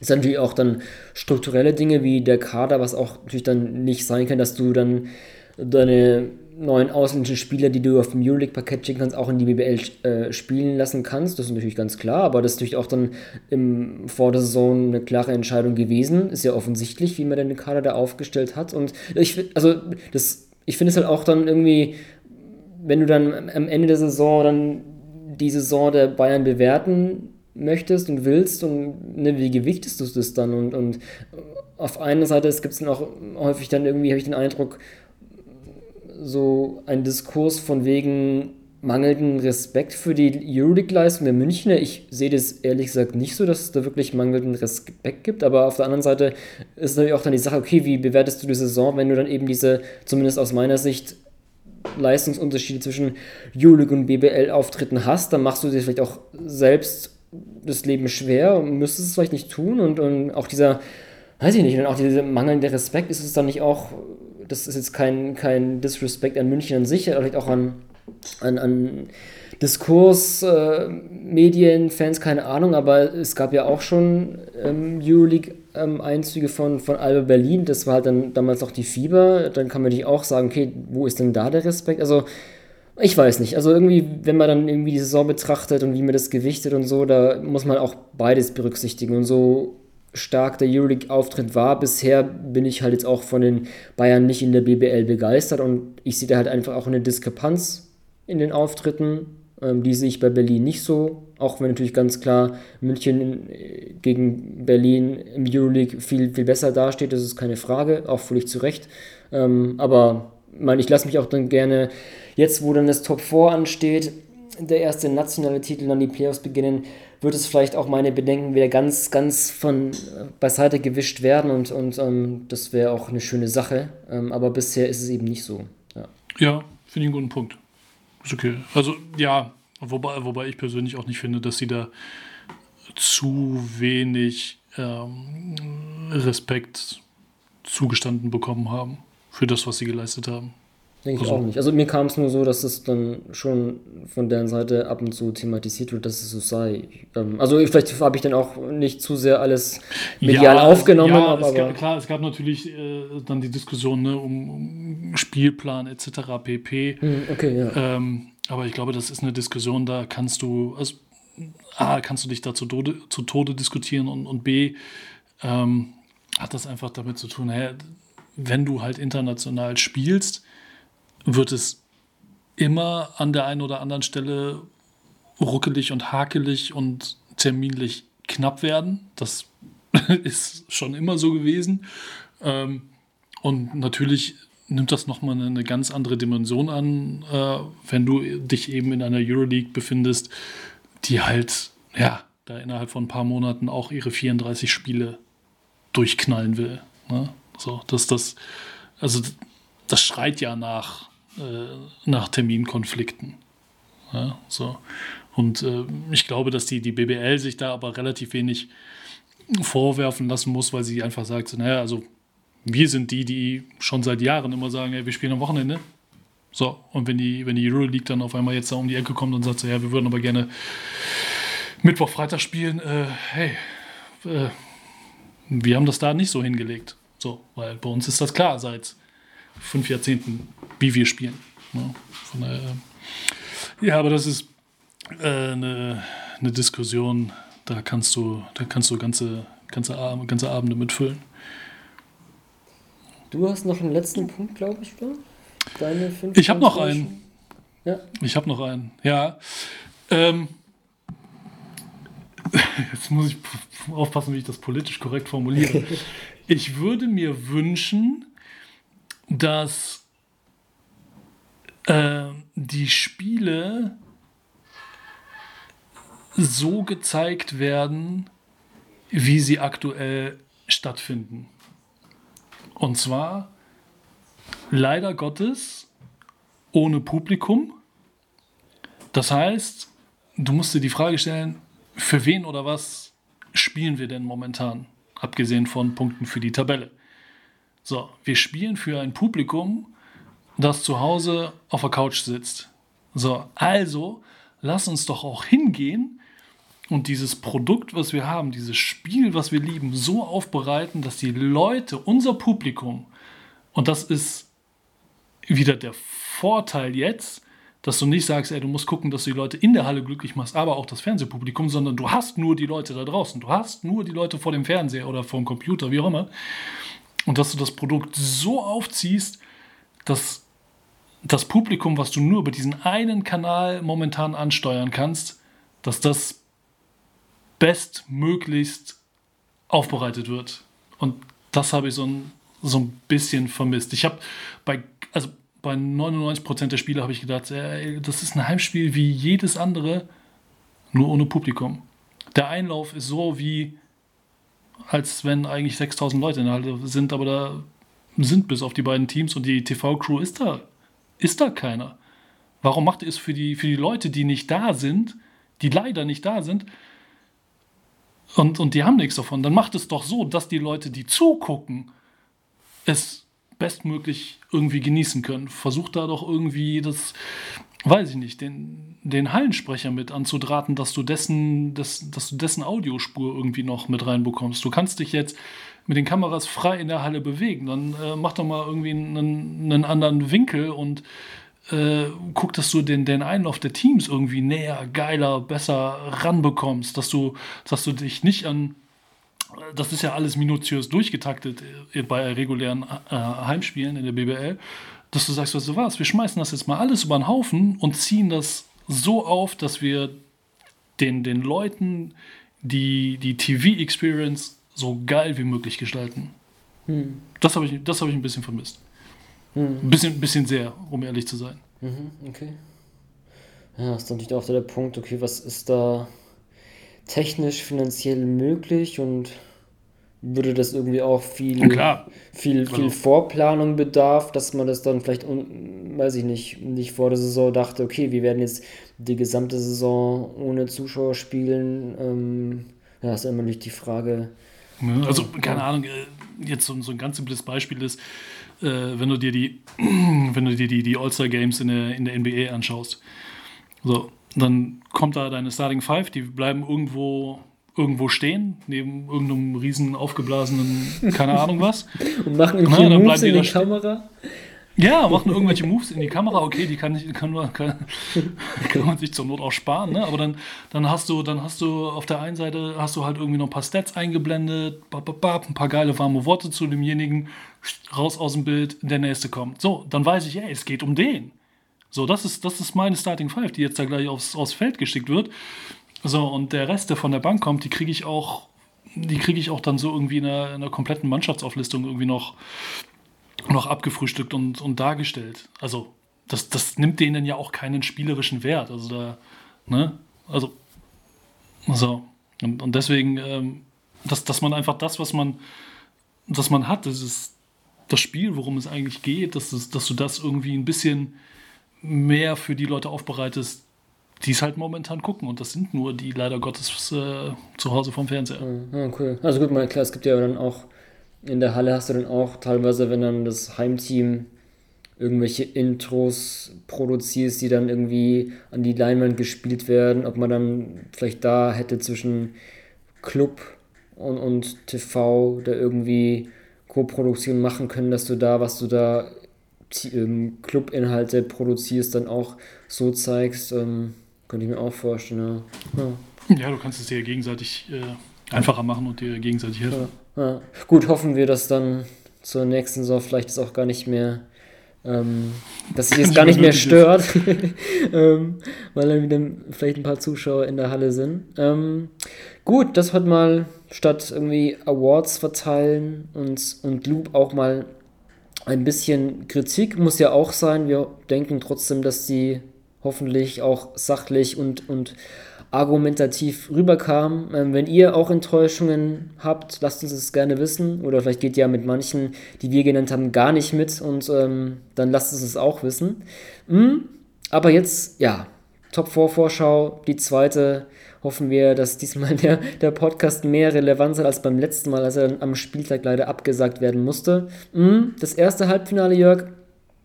Ulm gegen München, vielleicht habe ich es so ein bisschen angeschnitten, aber ich glaube, ja, so unterschiedliche Hauptrunden enden können man, glaube ich, gar nicht haben als, als Ulm und München, oder? Also war ja schon ja, ganz unterschiedlich, wie, wie beide Teams jetzt in das Top 4 gehen. Das ist richtig. Ähm, die Frage, äh, oder womit ich mich auseinandergesetzt habe, okay, das erste Top 4 hat es leider Gottes nicht gegeben. Was ist aber denn seitdem, seitdem passiert? Ne? Ähm, München seither drei Siege, sechs Niederlagen, BBL und Euroleague zusammen. Ulm perfekte 5 und 0. Inklusive äh, halt diesem riesen Blowout-Ding äh, gegen München. Ah, die sind halt ready. Ne? Also die sind äh, so heiß, wie es nur gehen kann. Ähm, ich sehe sie aber trotzdem nicht favorisiert in dem Halbfinale gegen München. Ich weiß nicht, wie es dir geht, aber ich sehe sie trotz alledem nicht als, als Favorit. Ich will auch nicht sagen, dass sie, dass sie der Underdog sind, auf gar keinen Fall, aber ähm, vielleicht traue ich dem Brat noch einfach nur nicht so richtig. Gut, ich muss zugeben, diesen, diesen Punkt, äh, wer ist Favorit, wer Underdog, den stelle ich mir jetzt persönlich eigentlich gar nicht so sehr vor dem Spiel, aber ähm, ich gebe dir auf jeden Fall recht, dass Ulm, ne, wenn du jetzt oft sagt man ja auch immer, das ist ja auch das Interessante jetzt mit, dass das Top 4 direkt vor Playoff startet, das ist eigentlich ein, ja, ein ganz interessanter Punkt. Ne, ne, wann, wann, wann peakst du in der Saison, wann erreichst du als Mannschaft deinen Höhepunkt? Du willst es natürlich nicht irgendwie am Anfang oder in der Mitte haben, sondern wenn möglich gegen Ende der Saison und das macht Ulm gerade. Ähm, klar, die, in der Serie ähm, und jetzt auch ein paar Teams dabei, die in der unteren, unteren Tabellenhälfte gegen sind, aber nichtsdestotrotz ähm, läuft dieses Team ähm, auf beiden Enden, finde ich. Also ich hatte mir jetzt auch dann, ähm, wenn ich dann die Zahlen auswerte, was so Offensiv- und Defensivrating betrifft. Das habe ich jetzt auch zum Hauptrundenabschluss gemacht, nachdem ich das zuletzt, ich weiß gar nicht, vor, vor einigen Wochen oder wenigen Monaten und war ganz beeindruckt, dass das Ulm sogar das zweitbeste Net-Rating hinter Ludwigsburg hat. Also ne, Offensiv-Defensiv-Rating, Differenz und das zeigt ja eigentlich schon noch stärker so ein bisschen die Leistungsstärke als wirklich diese Sieg-Niederlage. Und da war ich auch überrascht, dass Ulm sich auch offensiv so, ge so gesteigert hat. Also das ist wirklich eine Maschine. Ähm, also wenn vielleicht Jörg die Zahlen 50,5, 43,1, 84,4. Ähm, was, was könnten das für Zahlen sein? Das sind äh, unsere Lieblingszahlen. Das sind äh, Dreierquote, Freiwurfquote, also, wo Ulm dieses Jahr historisch abgeliefert hat. Ja, Dreier, Dreierquote ist ein BBL-Rekord seit der digitalen Datenerfassung, muss man immer ranschieben. Freiwurfquote ist ein Ligarekord, ähm, auch so eine 50, 40, 80 Saison, so, finde ich, so der heilige Gral für eine Mannschaft. Ähm, das haben die als äh, geschafft, das hatten sonst nur fünf Teams geschafft. Das ist einfach beeindruckend, wie halt dieses Team offensiv auch momentan läuft. Ähm, du hast so viele starke Werfer. Ähm, hast Troy Copain, ein Spieler, wo ich auch zugeben muss, nachdem wir den Award-Podcast gemacht haben. MVP-Case. MVP. Okay, ich wollte eigentlich jetzt eigentlich sagen, Offensivspieler kommt er irgendwie bei mir vielleicht noch drauf, aber warum nicht MVP-Case? Also wirklich sehr beeindruckend. Ich hatte es schon damals, ähm, als wir Ulm schon mal im Headliner hatten, erwähnt, dass ich auch sein Offensivprofil sehr interessant finde, weil er jetzt ein Spieler ist, der auch gerne mal in den Post geht, wo er seine Physis ausnutzt. Das ist dann vielleicht auch ganz interessant gegen München, wenn er dann vielleicht da, um ganz kurz noch aufs Matchup einzugehen, so ein Wade Baldwin vielleicht ähm, defensiv beschäftigen kann. Wenn bei München so ein Guard-Verteidiger wie Nick Weiler-Bepp weiterhin ausfällt, kommt vielleicht auf dann Baldwin mehr zu. Gegen Schichtku hätte er ganz klare ähm, Physis-Vorteile. Das finde ich da auf den Guard-Positionen auch, auch ganz interessant. Ähm, aber generell auch so ein Andy Obst ist es ja eine absolute Wurfmaschine. Ähm, wir haben zwar schon häufig thematisiert, dass er schon seit langer Zeit nicht mehr dieser in Anführungszeichen eindimensionale Schütze ist. Nichtsdestotrotz ist er so unglaublich stark von außen. Ähm, und offensiv finde ich Ulm ja einfach beeindruckend. Nichtsdestotrotz sind sie auch im Defensiv auch so stark. Deswegen haben sie auch das zweitbeste Net-Rating. Also das, da gefallen sie mir auch, auch sehr gut, wie sie da einfach rotieren, ähm, dann kurz aushelfen, den, den in der Help-Defense da den, den Abroller oder Cutter taggen und dann wieder zurückrotieren zu ihrem eigentlichen Mann. Das machen sie für mich auch, auch sehr gut.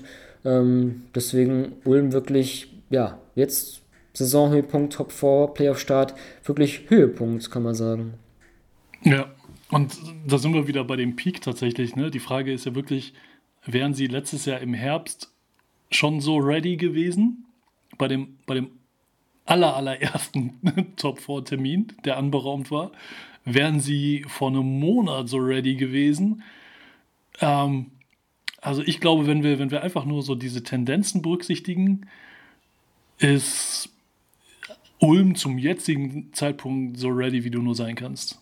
Und das, das liegt äh, auch, also wenn wir jetzt aus diesem Gesamtkonstrukt einen rausnehmen, meiner Meinung nach, äh, wir haben ihn ja auch schon genannt, total an Troy Copain, der das Ding einfach, ja, halt einfach übernommen hat jetzt tatsächlich. Also wir hatten es ja, äh, wir haben letztes Jahr schon mal da die, die Dragic-Debatte gehabt, äh, das, das können wir jetzt fast eins zu eins gefühlt auf Troy Copain äh, ummünzen, der einfach seit dem ursprünglich anberaumten äh, T4-Termin jetzt äh, im, im April macht er in den fünf Spielen, die sie gewonnen haben, einfach mal im Schnitt schlanke 24, 6 und 6. Mhm. Krass. So. Ja, also deswegen meinte ich eben so ein bisschen so, hey, MVP-Case. Ähm, klar, das sind Zahlen, die kriegst du nicht über eine Saison gehalten, aber ähm, das sind Zahlen, die kannst du mal über eine Phase aufrecht halten. Ja, und, und wenn er das jetzt äh, auch noch übers Wochenende oder am Wochenende ansatzweise abrufen kann, dann hat München richtig ein defensives Problem. Hm, also auf ihn würde er auch, mein, er zeigt es ja momentan, ne? Per ist ja schon seit einiger Zeit raus verletzt. Das heißt, sein, sein Backup-Einser fällt aus, er muss mehr Verantwortung schultern und er zeigt es eben mit der mehr Verantwortung, auch, auch Nutzungsrate, dass er da eben trotzdem seine Effizienz steigern kann. Jetzt hat sich Tommy Klippers gegen Bonn anscheinend ähm, verletzt. Man hat jetzt gena keinen genauen Status. Es war so eine Aktion, ne? ähm, Chris Babb kommt so zum, zum Blockstellen und er bleibt da hängen, rennt da rein, hat sich dann, ich weiß nicht, ich kann ja auch nur von außen spekulieren, so irgendwie so eine Rippe gehalten oder da in der Gegend, ist danach nicht zurückgekommen. Deswegen muss man gucken, wenn jetzt auch neben Per, hoffen wir mal, vielleicht kommt er ja doch zurück, wäre natürlich auch für ihn so ein Top 4 zu spielen auch persönlich eine coole Sache. Aber angenommen, neben Per würde auch Klepers ausfallen, der natürlich auch in Pers Abwesenheit auch zu den Backup-Einser dann geben muss. Das wäre natürlich dann krasse Schwächung, wenn du halt dann wirklich nur Copain und Obst eigentlich auf, auf äh, im Backcourt hättest. Ähm, aber nichtsdestotrotz, ja, Copain, ich bin auch, auch ein Fan. Ich finde auch immer, weiß ich nicht, so die Koteletten, dann hat er am Anfang das auch so die Hose ein bisschen ja, kürzer mega. gehabt, heißt Troy, denke ich mir so, okay, ist der jetzt aus den 70er Jahren aus New York hier gekommen, cooler Zocker, ähm, aber auf jeden Fall äh, echt, echt eine coole, ähm, und dann vielleicht noch ein, ein weiterer Schlüssel vielleicht, ähm, den du auch schon gelobt hattest bei deinen besten Neuzugängen, Cameron Clark. Ich habe mir jetzt auch zuletzt öfter angeguckt und ähm, bin da auch voll bei dir. Was ich dann auch vielleicht um dann noch auf das Matchup einzugehen, da auch sehr, sehr interessant finde ich, hat es damals auch schon angeschnitten. Ich finde ihn so auf der 3, 4 hat er so dieses Mismatch-Potenzial, weil er kann zum einen, geht er gerne in den Post, hat dann diesen schönen ähm, Drehung zur Baseline, ähm, um Jumper, aber auch so aus dem Face-Up mit Gesicht zum Korb, ähm, schnelles Dribbling, nimmt er zwar dann zwar viele lange zwei, aber die Marke einfach und das könnte ich mir vorstellen, dass es auch gegen Bayern wichtig sein wird, dieses Mismatch-Potenzial insofern, weil ja München ähm, ein Team ist, das, das immer viel switcht und es dem, demzufolge auch den Gegner zwingt, eins gegen eins zu gehen. Und da kann ich mir halt bei Clark vorstellen, dass er ein Spieler ist, der das auch ausnutzen kann. Copain sowieso. Ähm, das finde ich auch einen ganz interessanten Ansatz, wenn wir auf das Matchup eingehen, dass Ulm im 1 gegen 1 eigentlich auch eine ganz gute Offense stellt. Und ähm, ja, da ist auf jeden Fall Clark. Der, der hat übrigens in seiner äh, Freizeit eine Funkband mit Barry Brown Jr. Troy Copain oder Cameron Clark? ja, Troy Copain. Das wäre das so zu Das stimmt, genau, mal, die beiden. Pack die mal in Schlaghosen und dann läuft die Nummer. Aber bevor wir abdriften, äh, ähm, tatsächlich, äh, ich glaube, das wird ein ganz spannendes Matchup auf, auf, äh, auf der 4, 3, 4, eher 4 ähm, mit JJ Johnson. Weil du da zwei, zwei relativ, zwei Spielertypen hast, die relativ nah beieinander sind, finde ich. Mhm. Mhm. Ja. ja, stimmt. Also, das ist also von, den, ja. von den Matchups kommt da, kommt da am Wochenende ähm, extrem viel zusammen und ähm, äh, internen Quellen zufolge äh, vielleicht sehen wir per Günther sogar, äh, man munkelt Game Day Decision, äh, beziehungsweise Game Time Decision. Von daher, ähm, ja, das war ja auch das Thema vor vier Wochen als wir unsere erste äh, Top 4 Preview hatten, haben wir noch gesagt, da war da die Geschichte mit Per Schleimbeutel ja ganz, ganz frisch noch. Da haben wir noch gesagt, ey, zur Not schneidet er sich den, den Gips auf, um, um endlich mit Ullmann einen Titel da zu holen. Und jetzt sind einfach noch mal vier Wochen ins Land gezogen, ähm, naja, wo so ein äh, so eine Verletzung dann einfach oder so, eine, so ein Eingriff einfach noch mal deutlich besser heilen kann. Ähm, ja, und, und wer weiß, ich könnte mir auch vorstellen, dass es, sollte er auflaufen, ähm, der Mannschaft vor allem auch emotional nochmal noch mal einen ordentlichen Schub gibt. Weil, ja, Per halt Per ist, ne? Der, der gibt dir da eine, eine gewisse äh, Abgewichstheit, der gibt dir Leadership, der gibt dir ein Stück weit Unberechenbarkeit.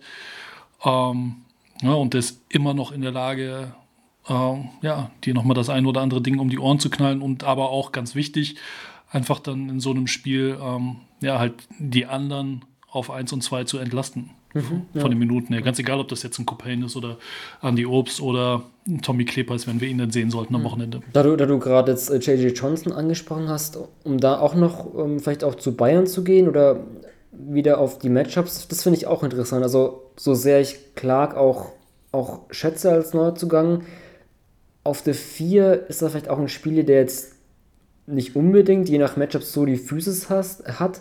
Du hast einen Eric Holman, auch ein Vierer, der so der, der Stretch-Vierer ist. Mich hat er irgendwie so manchmal so ein bisschen an Doral Wright damals in Bamberg erinnert, so von der Körperstatur her, so wirklich so lang und schlaksig und ein Werfer auf der 4. Auch wenn Patrick Heckmann auf der 4 spielt, das sind ja jetzt alles ja nicht so die, die, die physischen Spieler, die am Zonenrand hier dich wegschieben. Dagegen hast du in Bayern, bei Bayern nicht mehr häufig die Option, groß zu gehen. J.D. Johnson natürlich, wobei der, der auch dann auch vielleicht auch der gute, gute Werfer ist aus dem Post, aber dann auch nicht ein James Gist. Das finde ich auch interessant, wie, wie Bayern das zum einen natürlich dann nutzt oder auch wie sie überhaupt ihren Kader aufstellen. Hatten wir am Anfang angeschnitten, ne? ist ja immer auch so die Frage, ähm, mit welchen ausländischen Akteuren, sechs Stück, ähm, spielst du da? Wie groß gehen sie da vielleicht? Klar, wenn jetzt Weiler Webb ausfällt, ist dann vielleicht die Entscheidung ein bisschen auch dann auf jeden Fall zu, zu Baldwin, Shishko und Ziele gegeben, aber vielleicht auch nicht. Das finde ich auch interessant, weil da kann ich mir vorstellen, dass da das München auch, auch ausnutzen wird, ähm, weil sie auf jeden Fall natürlich allen voran mit Jalen Reynolds ähm, eine gute Post-Offen sind. Da kann ich mir vorstellen, dass da Ulm anfällig ist. Ähm, ja, deswegen bin ich auch gespannt oder generell, um da vielleicht noch ähm, auch ganz kurz weg vom Halbfinale äh, zu gehen und generell auf das Top 4 zu gucken. Ähm, ne, wir haben es angesprochen, unterschiedliches Hauptrundenende München, ganz klar nach, dem, nach der Euroleague-Saison, Spieler geschont, völlig legitim. Ich finde dieses Gerede um Wettbewerbsverzerrung völlig irrsinnig. Ähm, ein Wettbewerb dauert eine ganze Saison und da ist es egal, ob du in einem Spiel oder in zwei deine Spieler schonst, das ist Unsinn. Äh, das, kurzer Rant von mir vielleicht. Ich finde es völlig verzerren, wenn irgendjemand Ja, was verzerrt, dann ist es vielleicht eine Liga oder eine. Verband, äh, die einen Spielplan aufschlägt. Du als Trainer hast einfach die Saisonblick und da verzerrst du als, als Spieler, Trainer nichts. Ähm, das nur ganz nebenbei. Aber das ist halt auch so der Punkt. Das finde ich wegen auch München irgendwie so wie so eine Wundertüte sogar. Vielleicht die größte insofern, weil halt einfach ne, dieses ganze Zeit, welche Kader hinsichtlich 6 plus 6 Regel wird denn jetzt eigentlich spielen? Wie stellst du deinen Kader als, als Andrea Trinkieri auf? Du hast die Qual der Wahl, du kannst da groß klein gehen und deswegen ist natürlich das Top 4 auch noch so vor Playoff statt so, ein, ja, so eine gute Generalprobe, glaube ich. Sowohl für die München natürlich auch, was für eine Lineups da sie nutzen werden. Sie haben dann die Möglichkeiten, werden da auch variieren. Vielleicht sehen wir auch dann ähm, angenommen, sie würden gegen Ulm gewinnen und im Finale stehen da auch ganz verschiedene Liners. Aber da bin ich wirklich sehr gespannt, wie der Trinkier jetzt wirklich mal, wenn es jetzt auf nationaler Ebene Duo-Die-Titel, was für eine Formation, was für ein Kader er da wirklich spielen lassen wird. Und ähm, wie gesagt, zumindest gegen Ulm kann ich mir vorstellen, dass da Vorteile auf groß gesehen werden. Weswegen ja, würde ich mich auch nicht wundern, wenn da wirklich dann alle ja, Reynolds, Johnson und Gist im Kader stehen würden. Ich glaube, ja, wäre vielleicht ein bisschen zu groß, weil dann hast du dann, müsste dann Sealy vielleicht wegnehmen. Da bist du ähm, auf den kleinen Positionen sehr dünn besetzt. Aber das, ja, generell, ich glaube, Matchup Bayern auf groß, überhaupt Rebound-Vorteil ähm, sehe ich auch bei, bei den Bayern. Ich glaube, da, das wird für sie ein Schlüssel, um das Halbfinale zu gewinnen. Ja, gar keine, gar keine Frage. Und das ist ja auch der Punkt, den wir ähm, in, in, der Vergangenheit immer, wenn wir über Ulm gesprochen haben, immer wieder genannt haben. Ne? Dieses Rebounding, Rebounding, Rebounding. Das ist mit den Nachverpflichtungen besser geworden, aber gerade jetzt gegen München äh, wird es nochmal entscheidender sein, dass du, ja, dass du einfach die, die Dinger da einsammelst. Ne? Gerade, gerade halt am eigenen Brett und äh, wenn du gegen so eine, so eine physische Arbeitermannschaft ran musst, wie München das nun mal ist, ähm, ey, dann willst du einfach nicht nochmal 24 Sekunden da dagegen halten müssen. Da bist du froh, wenn du die, die 1,24 überlebt hast äh, und dich dann im Angriff in, in, im Angriff in Anführungsstrichen ausruhen darfst. Ähm, und von daher wird das ein ganz, ganz entscheidender Faktor sein. Hm, ja, ja ich bin auch so, ich finde auch, vielleicht auch ganz cool insofern, dass das Copain gerade so heiß ist, weil ich kann mir auch vorstellen, dass ein, ja, so ein Wade Baldwin das auch zum Anlass nimmt, ja, da, also aus neutraler Sicht ist es natürlich auch, auch finde ich, geil anzusehen, wenn du dann einfach so zwei starke Guards hast und dann vielleicht einer sieht, okay, der will gerade übernehmen, hey, ich bin hier der, der, der beste, beste Guard auf dem Feld und da könnte ich mir wirklich auch ein, ähm, ein schönes Duell zwischen den beiden vorstellen. Also war ja auch, ähm, wenn wir jetzt das, das erste Hauptrundenspiel betrachten, da war ja auch dann ähm, ja, Wade Baldwin hat er da, ich glaube, was, was war das denn, so 30 Sekunden vor Schluss ungefähr, so diesen Dagger-Dreier getroffen und hat er dann nach der Auszeit Copain auch mit einem Dreier geantwortet, war zwar dann zu spät für Ulm, aber trotzdem, ich glaube, dieses Guard-Duell, zumal jetzt auch Baldwin ähm, ja, wieder frisch sein sollte, das könnte ich mir auch so aus neutraler Sicht ähm, anzusehen, das könnte ziemlich geil werden, Copain gegen Baldwin. Ähm, ja. Das ist bei, bei, dem, äh, bei den beiden Teams definitiv das, äh, ja, das mit der meisten Spannung erwartete äh, Matchup, definitiv. Und dann, dann sicherlich ähm, noch Osetkowski Reynolds. Mhm. Das wird auch ganz lustig. Ne? Krieg, kriegst Reynolds hin, äh, Osetkowski da physisch zu dominieren und, und inwiefern kann Osetkowski ihn da auch einfach mit seinem Spiel mit dem Gesicht zum Korb äh, einfach auch wieder ein Stück aus der Zone raus, rauslocken, was wieder äh, ne, dann diverse Räume für, für die berühmten Ulmer Backdoor-Cuts äh, öffnet, etc. pp. Mhm. Äh, ja, ja da, sind ein paar, paar gute Matchups dabei. Bei, bei dem Hinspiel hatte ja auch Reynolds, glaube ich, sehr große Foul-Trouble, hatte da irgendwie nur knapp fünf Minuten gespielt bei dem Hinspiel. Also dann, klar, mehr hast du mit Osetkowski, dann hat er halt so einen Gegenspieler, der halt mehr so der, der Allrounder ist und der vielleicht dann auch ja, mit dieser Spielweise ihn auch ein bisschen vor Probleme stellen kann. Ja, das finde ich auch, auch ein interessantes Matchup, die beiden auf jeden Fall. Ja.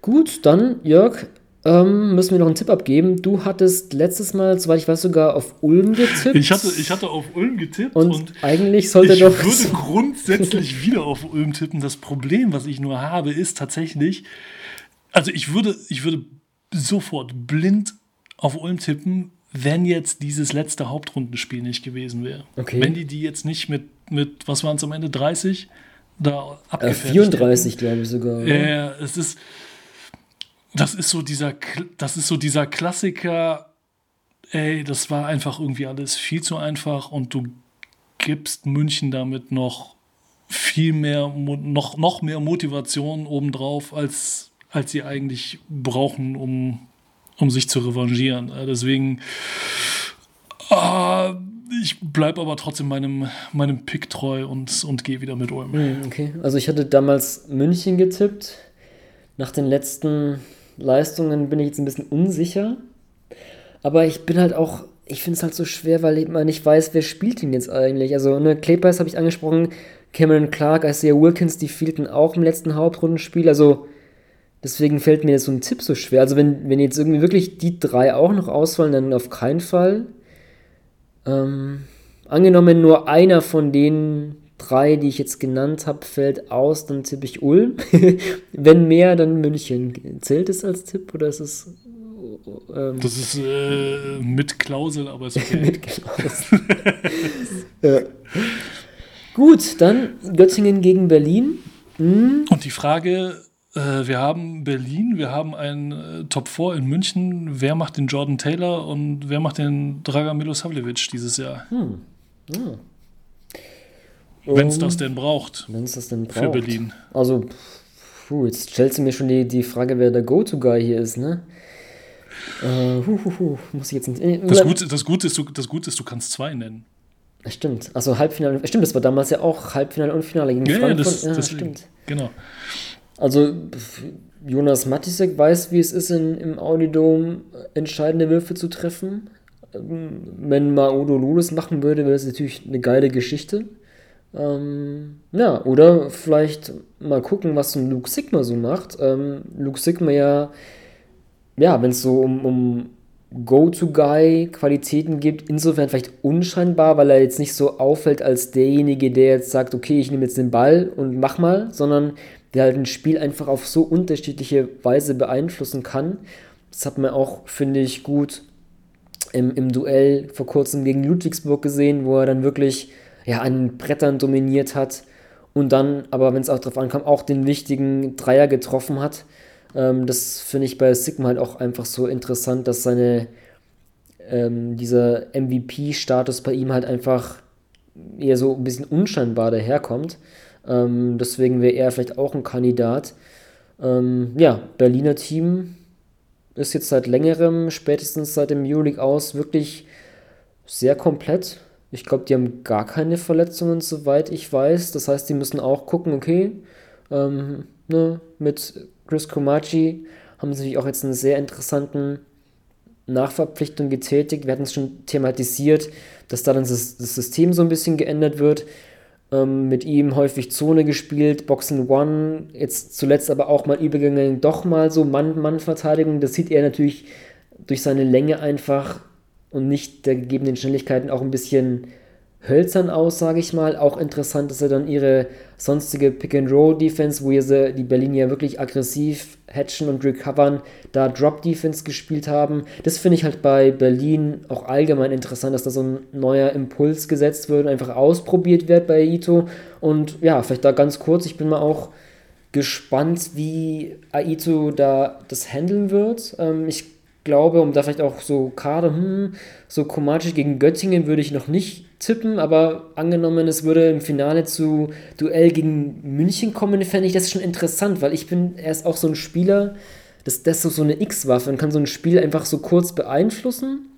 Und vielleicht wäre das auch so ein Test, also um jetzt mal wirklich äh, ins, ins Theoretische zu gehen und, und what if und ne, ne, ne, wenn sie jetzt im Finale der Playoffs aufeinandertreffen würden, ne, ne, fände ich das halt auch interessanter Fakt, so mal auszuprobieren. So, okay, nehme ich mal einen Kader, dann, dann kommt er mal dann im zweiten Viertel rein, fünf Minuten und wir spielen das und mal gucken. Vielleicht ist es ja, vielleicht sehe ich da was, was dann den, den Bayern irgendwie schaden würde. Das finde ich auch, ähm, um da jetzt schon mal viel, viel oder vielleicht sogar zu weit zu gehen, aber auch einen interessanten Schach, zu den du mit Komachi da ähm, spielen kannst. Nee, zu weit, zu weit gehen finde ich überhaupt nicht. Also ist ja ein legitimes äh, Gedankenspiel. Also gerade wenn du mit Komaji dann immer in die Zone gehst ähm, und sie spielen es in der Regel ja als 2-3, dann hast du halt diese klassische Anspielstation unten auf groß, nimmst du ja in der Regel weg. Dadurch, dass du den, den Big Man einfach fronten kannst, mit dem, mit dem einen, der quasi in der, in der Ecke steht, nur und der, der Mittelmann, in dem Fall halt Komaji, steht ja direkt dahinter. Das heißt, du kriegst noch nicht mal ein vernünftiges Lob-Anspiel hin. Also den, den Low-Post machst du damit am, am ehesten dicht. So, und das ist ja, ähm, wir haben es ja vorhin angesprochen, bekanntermaßen so eine der Stärken im Münchner Spiel, Klammer auf, Jalen Reynolds, mhm. Klammer zu. Ja. Ähm, so, und wenn du ihnen das halt mit einer Zone schon mal rauben kannst, dann ist halt auch da dann immer die Frage, hey, was machst du gegen Zone? Ja, gegen Zone musst du halt von draußen draufballern. Mhm, das kann Bayern nicht. München und hat, ja, wie streaky sind sie, ne? Oder was können sie da daraus dann dementsprechend entwickeln? Also das, das war ja ähm, ganz spannend zu sehen, tatsächlich in dem in dem regulären Saisonspiel von Berlin jetzt gegen Ludwigsburg, äh, was in Berlin gespielt wurde, was Berlin dann am Ende mit einem Punkt gewonnen hat. Ähm, das hat, da haben sie im ersten Viertel auch die Zone ausgepackt, auch mit Komaji in der Mitte. Das hat 1A funktioniert, äh, hat, hat äh, überhaupt nicht funktioniert, weil, weil Ludwigsburg halt von außen alles reingelötet hat. Äh, und im zweiten Viertel war es dann tatsächlich irgendwas dann, was dann genau umgekehrt und dann irgendwie die Würfe nicht mehr gefallen und so. Aha, und dann, dann ist, das, ist das Tempo der Partie auch direkt wieder, ähm, wieder gekippt.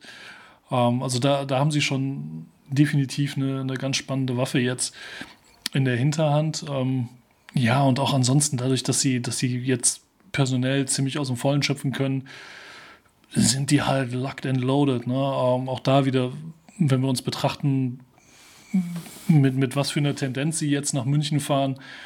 Ähm, sie sind raus aus der Euroleague, sie, sie können deutlich mehr durchatmen, auch wenn sie natürlich noch das ein oder andere Nachholspiel jetzt hatten, aber trotzdem sind sie seit dem ursprünglichen Top-4-Termin im April sind sie 5 und 1, inklusive eben der Siege gegen Ludwigsburg äh, und dann auch nochmal einem Sieg gegen München. So. Der einzige, der einzige, der fehlt aus der Reihe, ist, ist Ulm. Jetzt. Aber gut, mhm. die siehst du halt eventuell und das auch nur eventuell vielleicht im Finale. Ne? Wenn du denn selber ins Finale kommst und, und Ulm dann, denn dann käme. Aber trotzdem, also die kommen die sehen gut aus. So, und auf der anderen Seite hast du ein Göttingen, ähm, was nach dem Top 4 erstmal in Quarantäne muss oder halt direkt zum Top 4 in Quarantäne muss, müssen dann äh, fünf Spiele in zehn Tagen abreißen. Sowas in der, in der Größenordnung mhm. ist es gewesen. Ja. Ähm, gehen in den fünf Spielen 1 und 4. Ähm, dann hast du noch einen Aubrey Dawkins, der sich jetzt gegen Bayreuth den, den Fuß vertreten hat, wo du nicht weißt, ey, ist er denn am Wochenende fit oder nicht. Da hast du halt dann doch leider Gottes noch ein paar mehr, mehr Fragezeichen. Ne? Also was du ganz auch angesprochen hast, nicht, ne, gut, dass du dir den Schwenk zu Göttingen gemacht hast, wegen Zone und Dreier hast du natürlich dann in Götz, äh, mit Göttingen eine Mannschaft, die, glaube ich, ich auch. nur 12 von 15. ja, 12 von 15. Das erste Viertel gegen Bayreuth, das war absurd. 12 von 15 Dreier getroffen. Eigentlich, äh, ich glaube, nur zweimal aus dem Zwei-Punkte-Bereich. Das ist ziemlich am Schluss. 41 Punkte. Und ähm, ich habe es auch mal ausgerechnet, weil ich das so absurd fand. Im ersten Viertel ein Offensivrating von 205. Äh, zum Vergleich, der Bestwert der Liga ist 123,5 von Oldenburg und die machen ein 205er Offensivrating, weil sie so absurd abdrehen, aber dann trotzdem das Spiel verloren haben. Das zeigt, glaube ich, auch, ja, so diese, ja, dieses, dieses, ähm, dieser schmale Grat bei Götzingen. Sie können enorm heiß laufen, haben, haben die guten Schützen, aber äh, machen das dann vielleicht auch, auch, auch zu sehr offensiv. Ähm, vielleicht da auch ähm, ganz kurz zu dem Spiel. Ähm, auch Roel Mors, der Head Coach, war nach der Niederlage und vor allem nach dem ersten Viertel äh, ja, schon recht enttäuscht. Ähm, ja, und das hat er dann auf, auf der Pressekonferenz zu sagen. Ich glaube, manche wollten heute ein All-Star-Game spielen, aber in der BWL gewinnt man kein Spiel nur mit das Offensive, man muss auch defensiv etwas präsent sein. Haben wir heute nicht gemacht. Ja, so ein, so ein All-Star-Game, ich kann mir auch vorstellen, ne, so Göttingen ist schon eine gute Transition-Mannschaft und viel werfen. Das ist natürlich Berlin auch. Und da sehe ich halt dann auch zum Beispiel die Gefahr, wenn, wenn Göttingen vielleicht mit diesem Berliner Spiel mitrennen, mitgehen will und auch dann diesen Free-Flowing-Style da mitgehen will, dass es vielleicht auch den eher schaden könnte. Also ich, ich sehe zwar trotzdem, dass Göttingen das irgendwie ausnutzen muss, weil sie defensiv für mich einfach zu anfällig sind, auch in, in der Transition vor allem, aber da sehe ich halt auch dann wieder diesen Faktor, dass es dann ja, zu sehr All-Star-Game sein könnte und da, dass es einfach gegen Berlin ja nicht, nicht, nicht fruchten kann. Ähm, ja, auch ein schwieriges Matchup vielleicht auch für Göttingen Berlin, würde ich fast sagen. Mhm, ja. ja, das Problem, was du einfach gegen Berlin hast, und das geht leider Gottes ja fast allen Mannschaften in der BBL so, das ist so, chinesische Wasserfolter. Es ist so, also du hast bei Berlin, ja, du hast bei Berlin nie den, den Eindruck, so, die packen jetzt den Hammer aus, sondern das ist so stetig. Immer, sie sind immer da. Sie, haben sie, sie gucken immer nach der Transition ne? und sie, haben, sie machen immer Druck in der Defense. Und das zermürbt dich irgendwann, wenn, weil du immer, immer Druck hast. Es ist nie so Maximaldruck, aber der Druck ist definitiv immer da und den, den spürst du permanent. Ne? Da sind wir dann wieder bei, bei dem Iverson-Cut und, und Matisek. ne? Das ist das Beispiel, was du mal gebracht mhm. hattest. So, die lassen dich immer wissen, dass sie da sind, an beiden Enden des Feldes. Ähm, und daran nutzen sich natürlich auf Dauer wahnsinnig viele Teams einfach, ähm, einfach ab. Und das, das siehst du ja auch ein Stück weit daran, ähm, wie die wie die Minutenverteilung dann äh, letzten Endes ist. Ne? Dadurch, dass der Kader einfach extrem tief ist, auch bei Berlin, können sie viel durchrotieren, können halt eben dementsprechend auch den, den Druck so konstant hochhalten. Ähm, und das ist ein Luxus, den du dir halt auf, auf Göttinger Seite leider nicht leisten kannst. Äh, da hast du allein vier Leute, die mehr Minuten im Schnitt abreißen als derjenige, der auf Berliner Seite in Person von Jason Granger mit, mit äh, knapp 22 Minuten, 22,5 Minuten äh, am längsten ran muss. So, das, mhm. du hast vier Leute, die, die länger auf dem Acker stehen, als derjenige, der in Berlin die meisten Minuten abreißt. Ähm, und das ist schon ein deutlicher Zinger, äh, Fingerzeig dahin, wo, naja, wo, wo es hingehen kann oder wo du, wo du halt aufpassen musst. Ja, ja. Du hast gerade ne, Dawkins angesprochen, Sprunggelenksverletzung. Ähm, Morse sagte auch, ist fast davon, geht fast davon aus, dass es ein Saisonende sein könnte. Und das verringert natürlich deine, deine Optionen noch allemal. Ähm, vor allem Dawkins ist halt auch so eine gute Option beim Wurf, Catch and Shoot als auch Offscreen, was, was Göttingen gerne läuft, wo auch dann so ein Lomasch wirklich ähm, stark ist, wie er sich da bewegt. Ähm, das fand ich auch sehr interessant, durch welche Art von ballfernen Blöcken die Göttinger ihn teilweise laufen lassen. Gab es auch so ein ganz kurz, vielleicht so ein, ja, gegen Oldenburg habe ich das gesehen, so ein Einwurfspiel, so dann nimmt er drei ballferne Blöcke, so ein Iverson nutzt es so als, als Flare-Screen, das heißt, er bewegt sich dann zum Ball abseits, um dann dann für den Wurf frei zu machen, bewegt sich da sehr interessant, nichtsdestotrotz verteidigt ist Berlin aber auch sehr gut, aber auch, was ich meinte mit Dawkins, ich bin mal auch gespannt, wenn er wirklich ausfällt, ähm, zuletzt ging dann Göttingen so eine, mit einer großen Line-Up. Äh, Mathis Mönninghoff, der eigentlich in dieser Saison meistens auf der 4 aufgelaufen und auch teilweise gest oder gestartet ist, jetzt auf die 3 gerutscht. Dann waren sie sehr groß mit Harpercamp auf der 2. Uh, ich weiß nicht, ob das defensiv gegen Berlin so gut funktionieren kann. Wobei auch, ja, groß ist vielleicht auch nicht schlecht, weil Berlin auch natürlich eine Mannschaft ist, die auch gerne so ihre, vor allem ihre Flügelspieler, äh, ich guckte auf, auf Nils Giffey oder auch in Simone Fontecchio, die da gerne die, die mal in den Post schicken. Da finde ich dass das Matchup gegen Mönninghoff auch aus Berliner Sicht interessant ist, vielleicht zu forcieren. Auch ein Odiasse, auch so athletisch er eigentlich ist, so ein guter Postverteidiger sehe ich ihn, in ihn eigentlich nicht. Ähm, da sehe ich auch eine Berliner Stärke, auch wenn es natürlich auch ein Team ist, das wirklich schnell spielen kann. Das tun sie aber in dieser Saison gar nicht so sehr dass ich auch einfach großen Vorteile bei Berlin, dass sie auch wirklich auch mal das Spiel in Anführungszeichen für ihre Verhältnisse langsamer machen können, um dann einfach, einfach über den Post zu gehen. Ähm, das kann ich mir auch, auch an dem Matchup vorstellen, dass das Berlin ausnutzen wird. Ja, wobei um, sie ja nicht so den klassischen Banger haben. Nee, das stimmt. Ne, auf, auf groß. Ja. Also ja, du hast, du hast ein paar Spieler, die, du hast gesagt, die gerne mal in den Post gehen, ne? wie, wie auch mit, mit Giffey oder Fontecchio. Äh, auch Sigma ist ja durchaus in der Lage, äh, mal aus dem Post raus was zu machen, wobei er da gefühlt dann auch noch mehr irgendwie äh, schaut, ob er für andere kreieren mhm. kann, finde ich immer. Ja. Also, was ja, also das ist ja ein absolutes Luxusproblem, ne? aber ähm, du hast halt keinen, finde ich, der da unten richtig, mhm. richtig ackert mit Back to the Basket, um, um dann halt das Ding reinzulegen.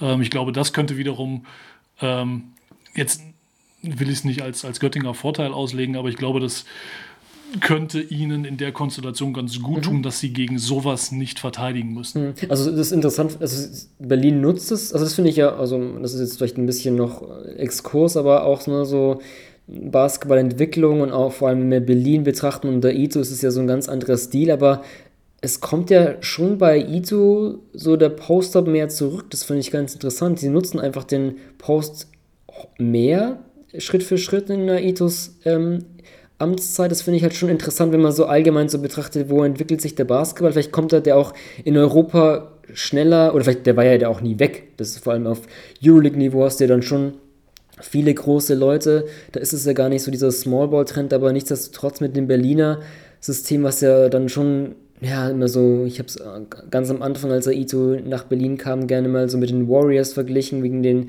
Offscreen-Sachen und wenig 1 gegen 1 und so. Aber der Post-Up, der wird mehr genutzt, das finde ich auch interessant. Sie sind in dieser Saison nicht so effizient, aber sie nutzen es trotzdem gerne. Und dann, klar, so ein Komachi, dann holst du dann so einen 2,20 Meter Center oder noch größer rein, der, der nicht so filigran ist, aber das finde ich halt natürlich auch, um da ne, kurz mal wegzugehen von Top 4 und Matchup so Basketballentwicklung und auch was der Ito ausprobiert, sehr, sehr interessant. Aber nichtsdestotrotz, die sind, ich gebe dir recht, so diese Banger, den gibt es eigentlich gar nicht so sehr. Und Sigma, klar, diese Anspielstation aus dem Post mehr noch als, als Finishen, das finde ich bei ihm manchmal schade, muss ich zugeben. Also ich, ich denke mir oder häufig, er könnte eigentlich noch viel mehr selbst machen und eigennütziger sein. Da beraubt er sich vielleicht teilweise selbst sogar eine Stärke, aber ähm, ja. Ja, der Einzige, der so ein bisschen in die Richtung geht, ist äh, Joe Thiemann. Mhm. Ja. ja. Wobei, wobei der natürlich auch seine Qualitäten wiederum im Gesicht zum Korb hat. Ähm, Gerade auch als, als Freeman. Joe Freeman, ja. Ja, Joe Freeman, das ist richtig. Ähm, ne, aber aber das, das stimmt. Also gerade, also, es ist ja auch einfach eine spannende Variante. Also jetzt, jetzt wird schon echt nerdig, ne? Aber ähm, wenn du halt versuchst aus dem aus dem Post äh, ins, ins Playmaking zu gehen, weil du einfach weil einfach die Aufteilung des Feldes eine andere dann ist, mit der du agieren kannst. Also weil einfach Winkel sich verändern etc. pp. Und ähm, ja, du, du aber auch in diesem Berliner Konstrukt einfach Figuren hast mit Qualitäten, die aus so einem Setup heraus funktionieren. Das, das ist ja äh, immer das, das ganz Entscheidende. Also du kannst ja noch so sehr äh, sagen, ja, ich will gucken, dass ich mir über den, den Post gehe, ja, aber wenn du dann da Leute stehen hast, die, die vielleicht einfach nicht die Passqualitäten, also da fängt es schon an, die einfach nicht die Passqualitäten haben, um, um aus dem Low-Post äh, mit dem Verteidiger im Rücken, mit dem Druck, äh, dann vernünftig ihre Leute zu finden, ja, dann, dann ist, ist das halt eine Totgeburt. Ja. Ja. Gut. Ich glaube, soweit. Was machen wir denn jetzt da mit, mit Berlin gegen Göttingen? Ja, für mich muss ich schon zugeben, ganz klar Berlin-Pick. Ähm, ich gebe so eigentlich nicht so sehr auf die Hauptrundenduelle was, aber hier eigentlich insofern schon, weil ich einfach, ich habe es schon angeschnitten, ich finde das Matchup aus Göttinger Sicht mit Berlin einfach nicht so gut. Ich kann mir jetzt auch vorstellen, dass sie dann vielleicht über ein Viertel wirklich mal gut mithalten, wird auch in, in Führung legen, wenn sie halt eben diesen Punkt des, des von der Distanz drauflöten und heiß laufen. Das kann ich mir schon vorstellen, aber über 40 Minuten sehe ich da Göttingen eigentlich nicht wirklich mit einer Chance, muss ich zugeben. Sicher auch nicht, ja. ja. Im, in den beiden Hauptrundenspielen äh, offensiv 58 und 75 Punkte ist jetzt, ist jetzt nicht so die Welt. Ähm, ne, da, da hat, hat Berlin ähm, der BG tatsächlich in, in beiden Spielen relativ deutlich auch den, äh, den Zahn gezogen mit der, mit der Defense. Äh, historisch betrachtet acht der letzten zehn Spiele gingen an Berlin.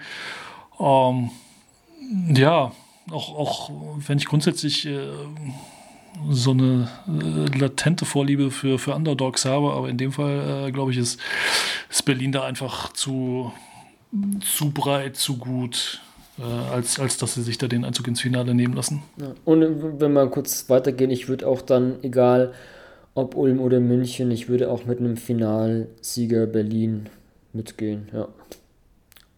Ob es dann, ob's dann der Milosavljevic Game Winner sein muss, ich weiß es nicht, aber ja, ich gehe mit Berlin. aber es wäre mal wieder eine, wär eine, wär wär eine schöne Parallele, wäre eine gute Geschichte. Ähm, ich muss, äh, jetzt gibt es meine Klausel, ne? Mhm, ja, ähm, gerne. Bin ich schon eine Klausel, ja, ja. Anspruch? Oder? Ja, äh, ich sag mal so, wenn Ulm ins Finale kommt, dann gewinnen die das Ding auch. Ah, krass, cool. inklusive, inklusive Rückkehr von Per Günther für den verdammten ersten Titel für Per in, in Ulm, mit Ulm und um Ulm herum. Ähm, sehe aber in einem Matchup Berlin-München sehe ich tatsächlich aktuell Berlin weiter vorne, einfach weil sie auf mich äh, in, in, ihrer Line-up äh, einen gefestigteren Eindruck machen als, als München. Mhm. Also, weißt du, also das, das Thema haben wir ja vorhin auch besprochen, ne? so, so wie mixst du sie und ah, wie, wie findest du eine, eine vernünftige, eine vernünftige Line-Up? Ähm, ich glaube einfach, dass das bei einem, bei einem One-and-Done, bei einem Do-or-Die-Spiel ähm, wichtig ist, dass du, dass du weißt, womit du arbeiten kannst und was für dich funktioniert. Und da sehe ich Berlin aktuell ticken weiter als München. Hm, ja, würde ich mitgehen. Aber ähm, ja, ich habe es angesprochen, Top 4 ist auch, finde ich, eigentlich eine ganz nette Generalprobe, zumal wir ja auch drei Playoff-Teams da haben. Und ja, nach dem Top 4 ist vor den Playoffs. Die beginnen ja schon am 19. Mai dann, ähm, bieten auch schönes Doubleheader-Material, werktags dann 19 Uhr und 20.30 Uhr. Wird vielleicht dann so ein bisschen eng, verpasst man vielleicht den Anfang des einen Spiels, aber nichtsdestotrotz, ähm, da geht es dann direkt wieder weiter und da werden wir uns dann auch ja, zurückmelden mit einer Vorschau, mal gucken, wann die dann rauskommt. Ähm, werden wir dann alle Serien beleuchten, mal gucken, wie die Zeit ist. Wir tendieren ja gerne zur Double Overtime oder Triple Overtime, ob wir dann auf das Top 4 zurückblicken oder das lassen, das werden wir mal gucken. Ähm, aber einen, einen Rausschmeißer hätte ich noch. Äh, da wir uns vor Playoff-Start befinden, was, was hältst du denn eigentlich vom Play-In-Tournament der NBA? Hast du, das, hast du das auf dem Schirm, wie das da funktioniert? Boah, ich finde es schwierig, ganz ehrlich. Ich finde es äh, schwierig. Also ja, der Ansatz, also ich weiß, ich kann mir vorstellen, woher der, woher der Ansatz kommt, aber ich finde es schwierig, um es so auszudrücken. Also vielleicht da kurz zur Erläuterung für die von euch, die die NBA jetzt nicht so auf dem Schirm haben. Play-in-Tournament heißt, die ersten sechs Teams kommen auf jeden Fall in die Playoffs. Der siebte und achte aber auch nicht, noch nicht sicher. Ähm, da wird es dann so sein, dass der siebte gegen den achten spielt. Der Gewinner ist dann siebter und der Achte, der muss dann gegen den Sieger des Duells Neunter gegen Zehnter spielen. Und da wird dann der letzte Playoff-Anwärter ausgespielt. Ich bin auch kein Fan. Ich habe mir dann trotzdem noch so aus dem Impuls ähm, eine Braunschweig-Saison, sechs Siege in Folge und alle so, oh, wenn die Saison noch ein paar Wochen weitergehen würde, dann würden sie vielleicht noch die Playoffs schaffen. Und da kam mir so Gedanke, hm, Play-in-Tournament, weil dann würde Braunschweig gegen Bayreuth spielen, 9. gegen 10. und würden dann vielleicht Hamburg oder Bamberg herausfordern. Bamberg natürlich, die gerade mit einigen Verletzungen leider zu kämpfen haben, wäre das dann, ja, in einer, in einer Parallelwelt wäre das vielleicht ein ganz spannendes Konstrukt. Ich finde es aber letztendlich auch, muss ich sagen, wenn nach 34 Spieltagen du die Hauptrunde abschließt und dann noch so Do or Dies, ist ein bisschen schwierig, finde ich schon auch. Aber ich finde es zumindest ja, als. Also es gab ja auch mal die, die Überlegung, oder es ist zumindest mal so ein, so ein Gehirngespinst gewesen, also ein Hirngespinst gewesen, dass man sagt, ey, die ersten vier sind safe und dann lässt du von äh, fünf bis zwölf. Das, das, gab, gab's ja mal. Das lässt, gab's. lässt du quasi eine, eine, erste Runde spielen. Ja, das, das ja, gab's genau. ja. Das, ich meine, das hat sich ja schon viel geändert in der ganzen BBL-Historie mit Hauptrunden, Pre-Playoffs, Abstiegsrunden, aber das gab es vor, ich, ich weiß das Jahr nicht mehr. Relegationsrunde. Relegation. Aber das, das gab's da, was, was war dann, glaube ich, eine Best-of-Three-Serie, diese Pre-Playoffs, und dann ging es dann im Viertelfinale mit Best-of-Five weiter, aber ich glaube, so war es ja. damals. Ja, genau. und, und, Relegation hast du damals, äh, haben halt die, die potenziellen Aufsteiger aus der zweiten Liga, damals ja noch äh, Nord und Süd ähm, gemixt mit den, mit den äh, Tabellenletzten äh, der Hauptrunde aus der BBL zusammen dann nochmal gespielt, sodass du quasi auch als sportlicher Absteiger theoretisch noch die Chance gehabt hättest, äh, dann doch drin zu bleiben. Hm. Aber das äh, fand, ich, fand ich auch ein ganz spannendes Format, wobei das im, im wildesten Fall natürlich so ein bisschen ja, äh, Äpfel, Vergleich von Äpfel und Birnen ist, weil du einfach äh, in der Regel natürlich einen Erstligakader nicht mit einem Zweitligakader vergleichen kannst, auch wenn ähm, du ja oftmals ein Zweitligateams hast, wenn die ganz klar sagen, ey, Attacke, wir wollen jetzt nach oben, äh, dann sind das halt Teams, die ganz, ganz nah an oder ganz sehr nah an oder sehr viel BBL-Qualität einfach einfach haben. Also so wie damals in der Aufstiegssaison, als äh, München aufgestiegen ist 2010, 2011, äh, was ja die, bis heute meiner Meinung nach stärkste zweite Liga aller Zeiten gewesen ist, damals mit Würzburg auch. Die waren, was da an Qualität einfach in der zweiten Liga rumgelaufen ist, das war, das war brutal. Also die hätten auch sicherlich, ich sag mal, Minimum ein Drittel der, der BBL-Teams damals äh, locker geschlagen. Hm. Aber das ist nochmal ein ganz anderes Thema. Das zeigt auf jeden Fall, wie, wie komplex und vielleicht manchmal auch verwirrend der Basketball mit seinen Formaten und Modi sein kann. Freuen wir uns dann am Wochenende aber auf ganz einfach Do or Die. Ähm, Halbfinale Ulm gegen München, Samstag 16 Uhr und danach 19.30 Uhr Göttingen gegen Berlin. Ich glaube, nicht nur bei Magenta Sport, sondern auch wieder bei Twitch. Bei ähm, Twitch und bei Twitch. am Sonntag mit Rosenduft. Hä? Was ist mit Rosenduft? Mit der Bachelor. Ach so. André Mangold äh, ist als Experte am Start. Oh, okay. Das heißt, es gibt dann ähm, keinen Pokal, sondern es wird eine Rose überreicht, oder was? Das hast du gesagt. Das habe ich gesagt. Naja, bevor das zu weit ausufert, ähm, Jörg, dir viel Spaß, euch da draußen auch viel Spaß und ähm, ja, zum Schluss gibt es mal wieder ein Mic-Drop von Andrea Trinchieri. Der wurde da nach dem Spiel in Ludwigsburg auf der Pressekonferenz gefragt, ob es dann ja für ihn eigentlich ein Muss sein muss, als er nach München gekommen ist, ähm, den Titel zu gewinnen. Ich glaube, da ging es noch um den Meistertitel. Ähm, ja, nichtsdestotrotz hier seine Antwort. And you're talking about we have to win? We want to win. We have to die. This is the only thing we have. The latest possible.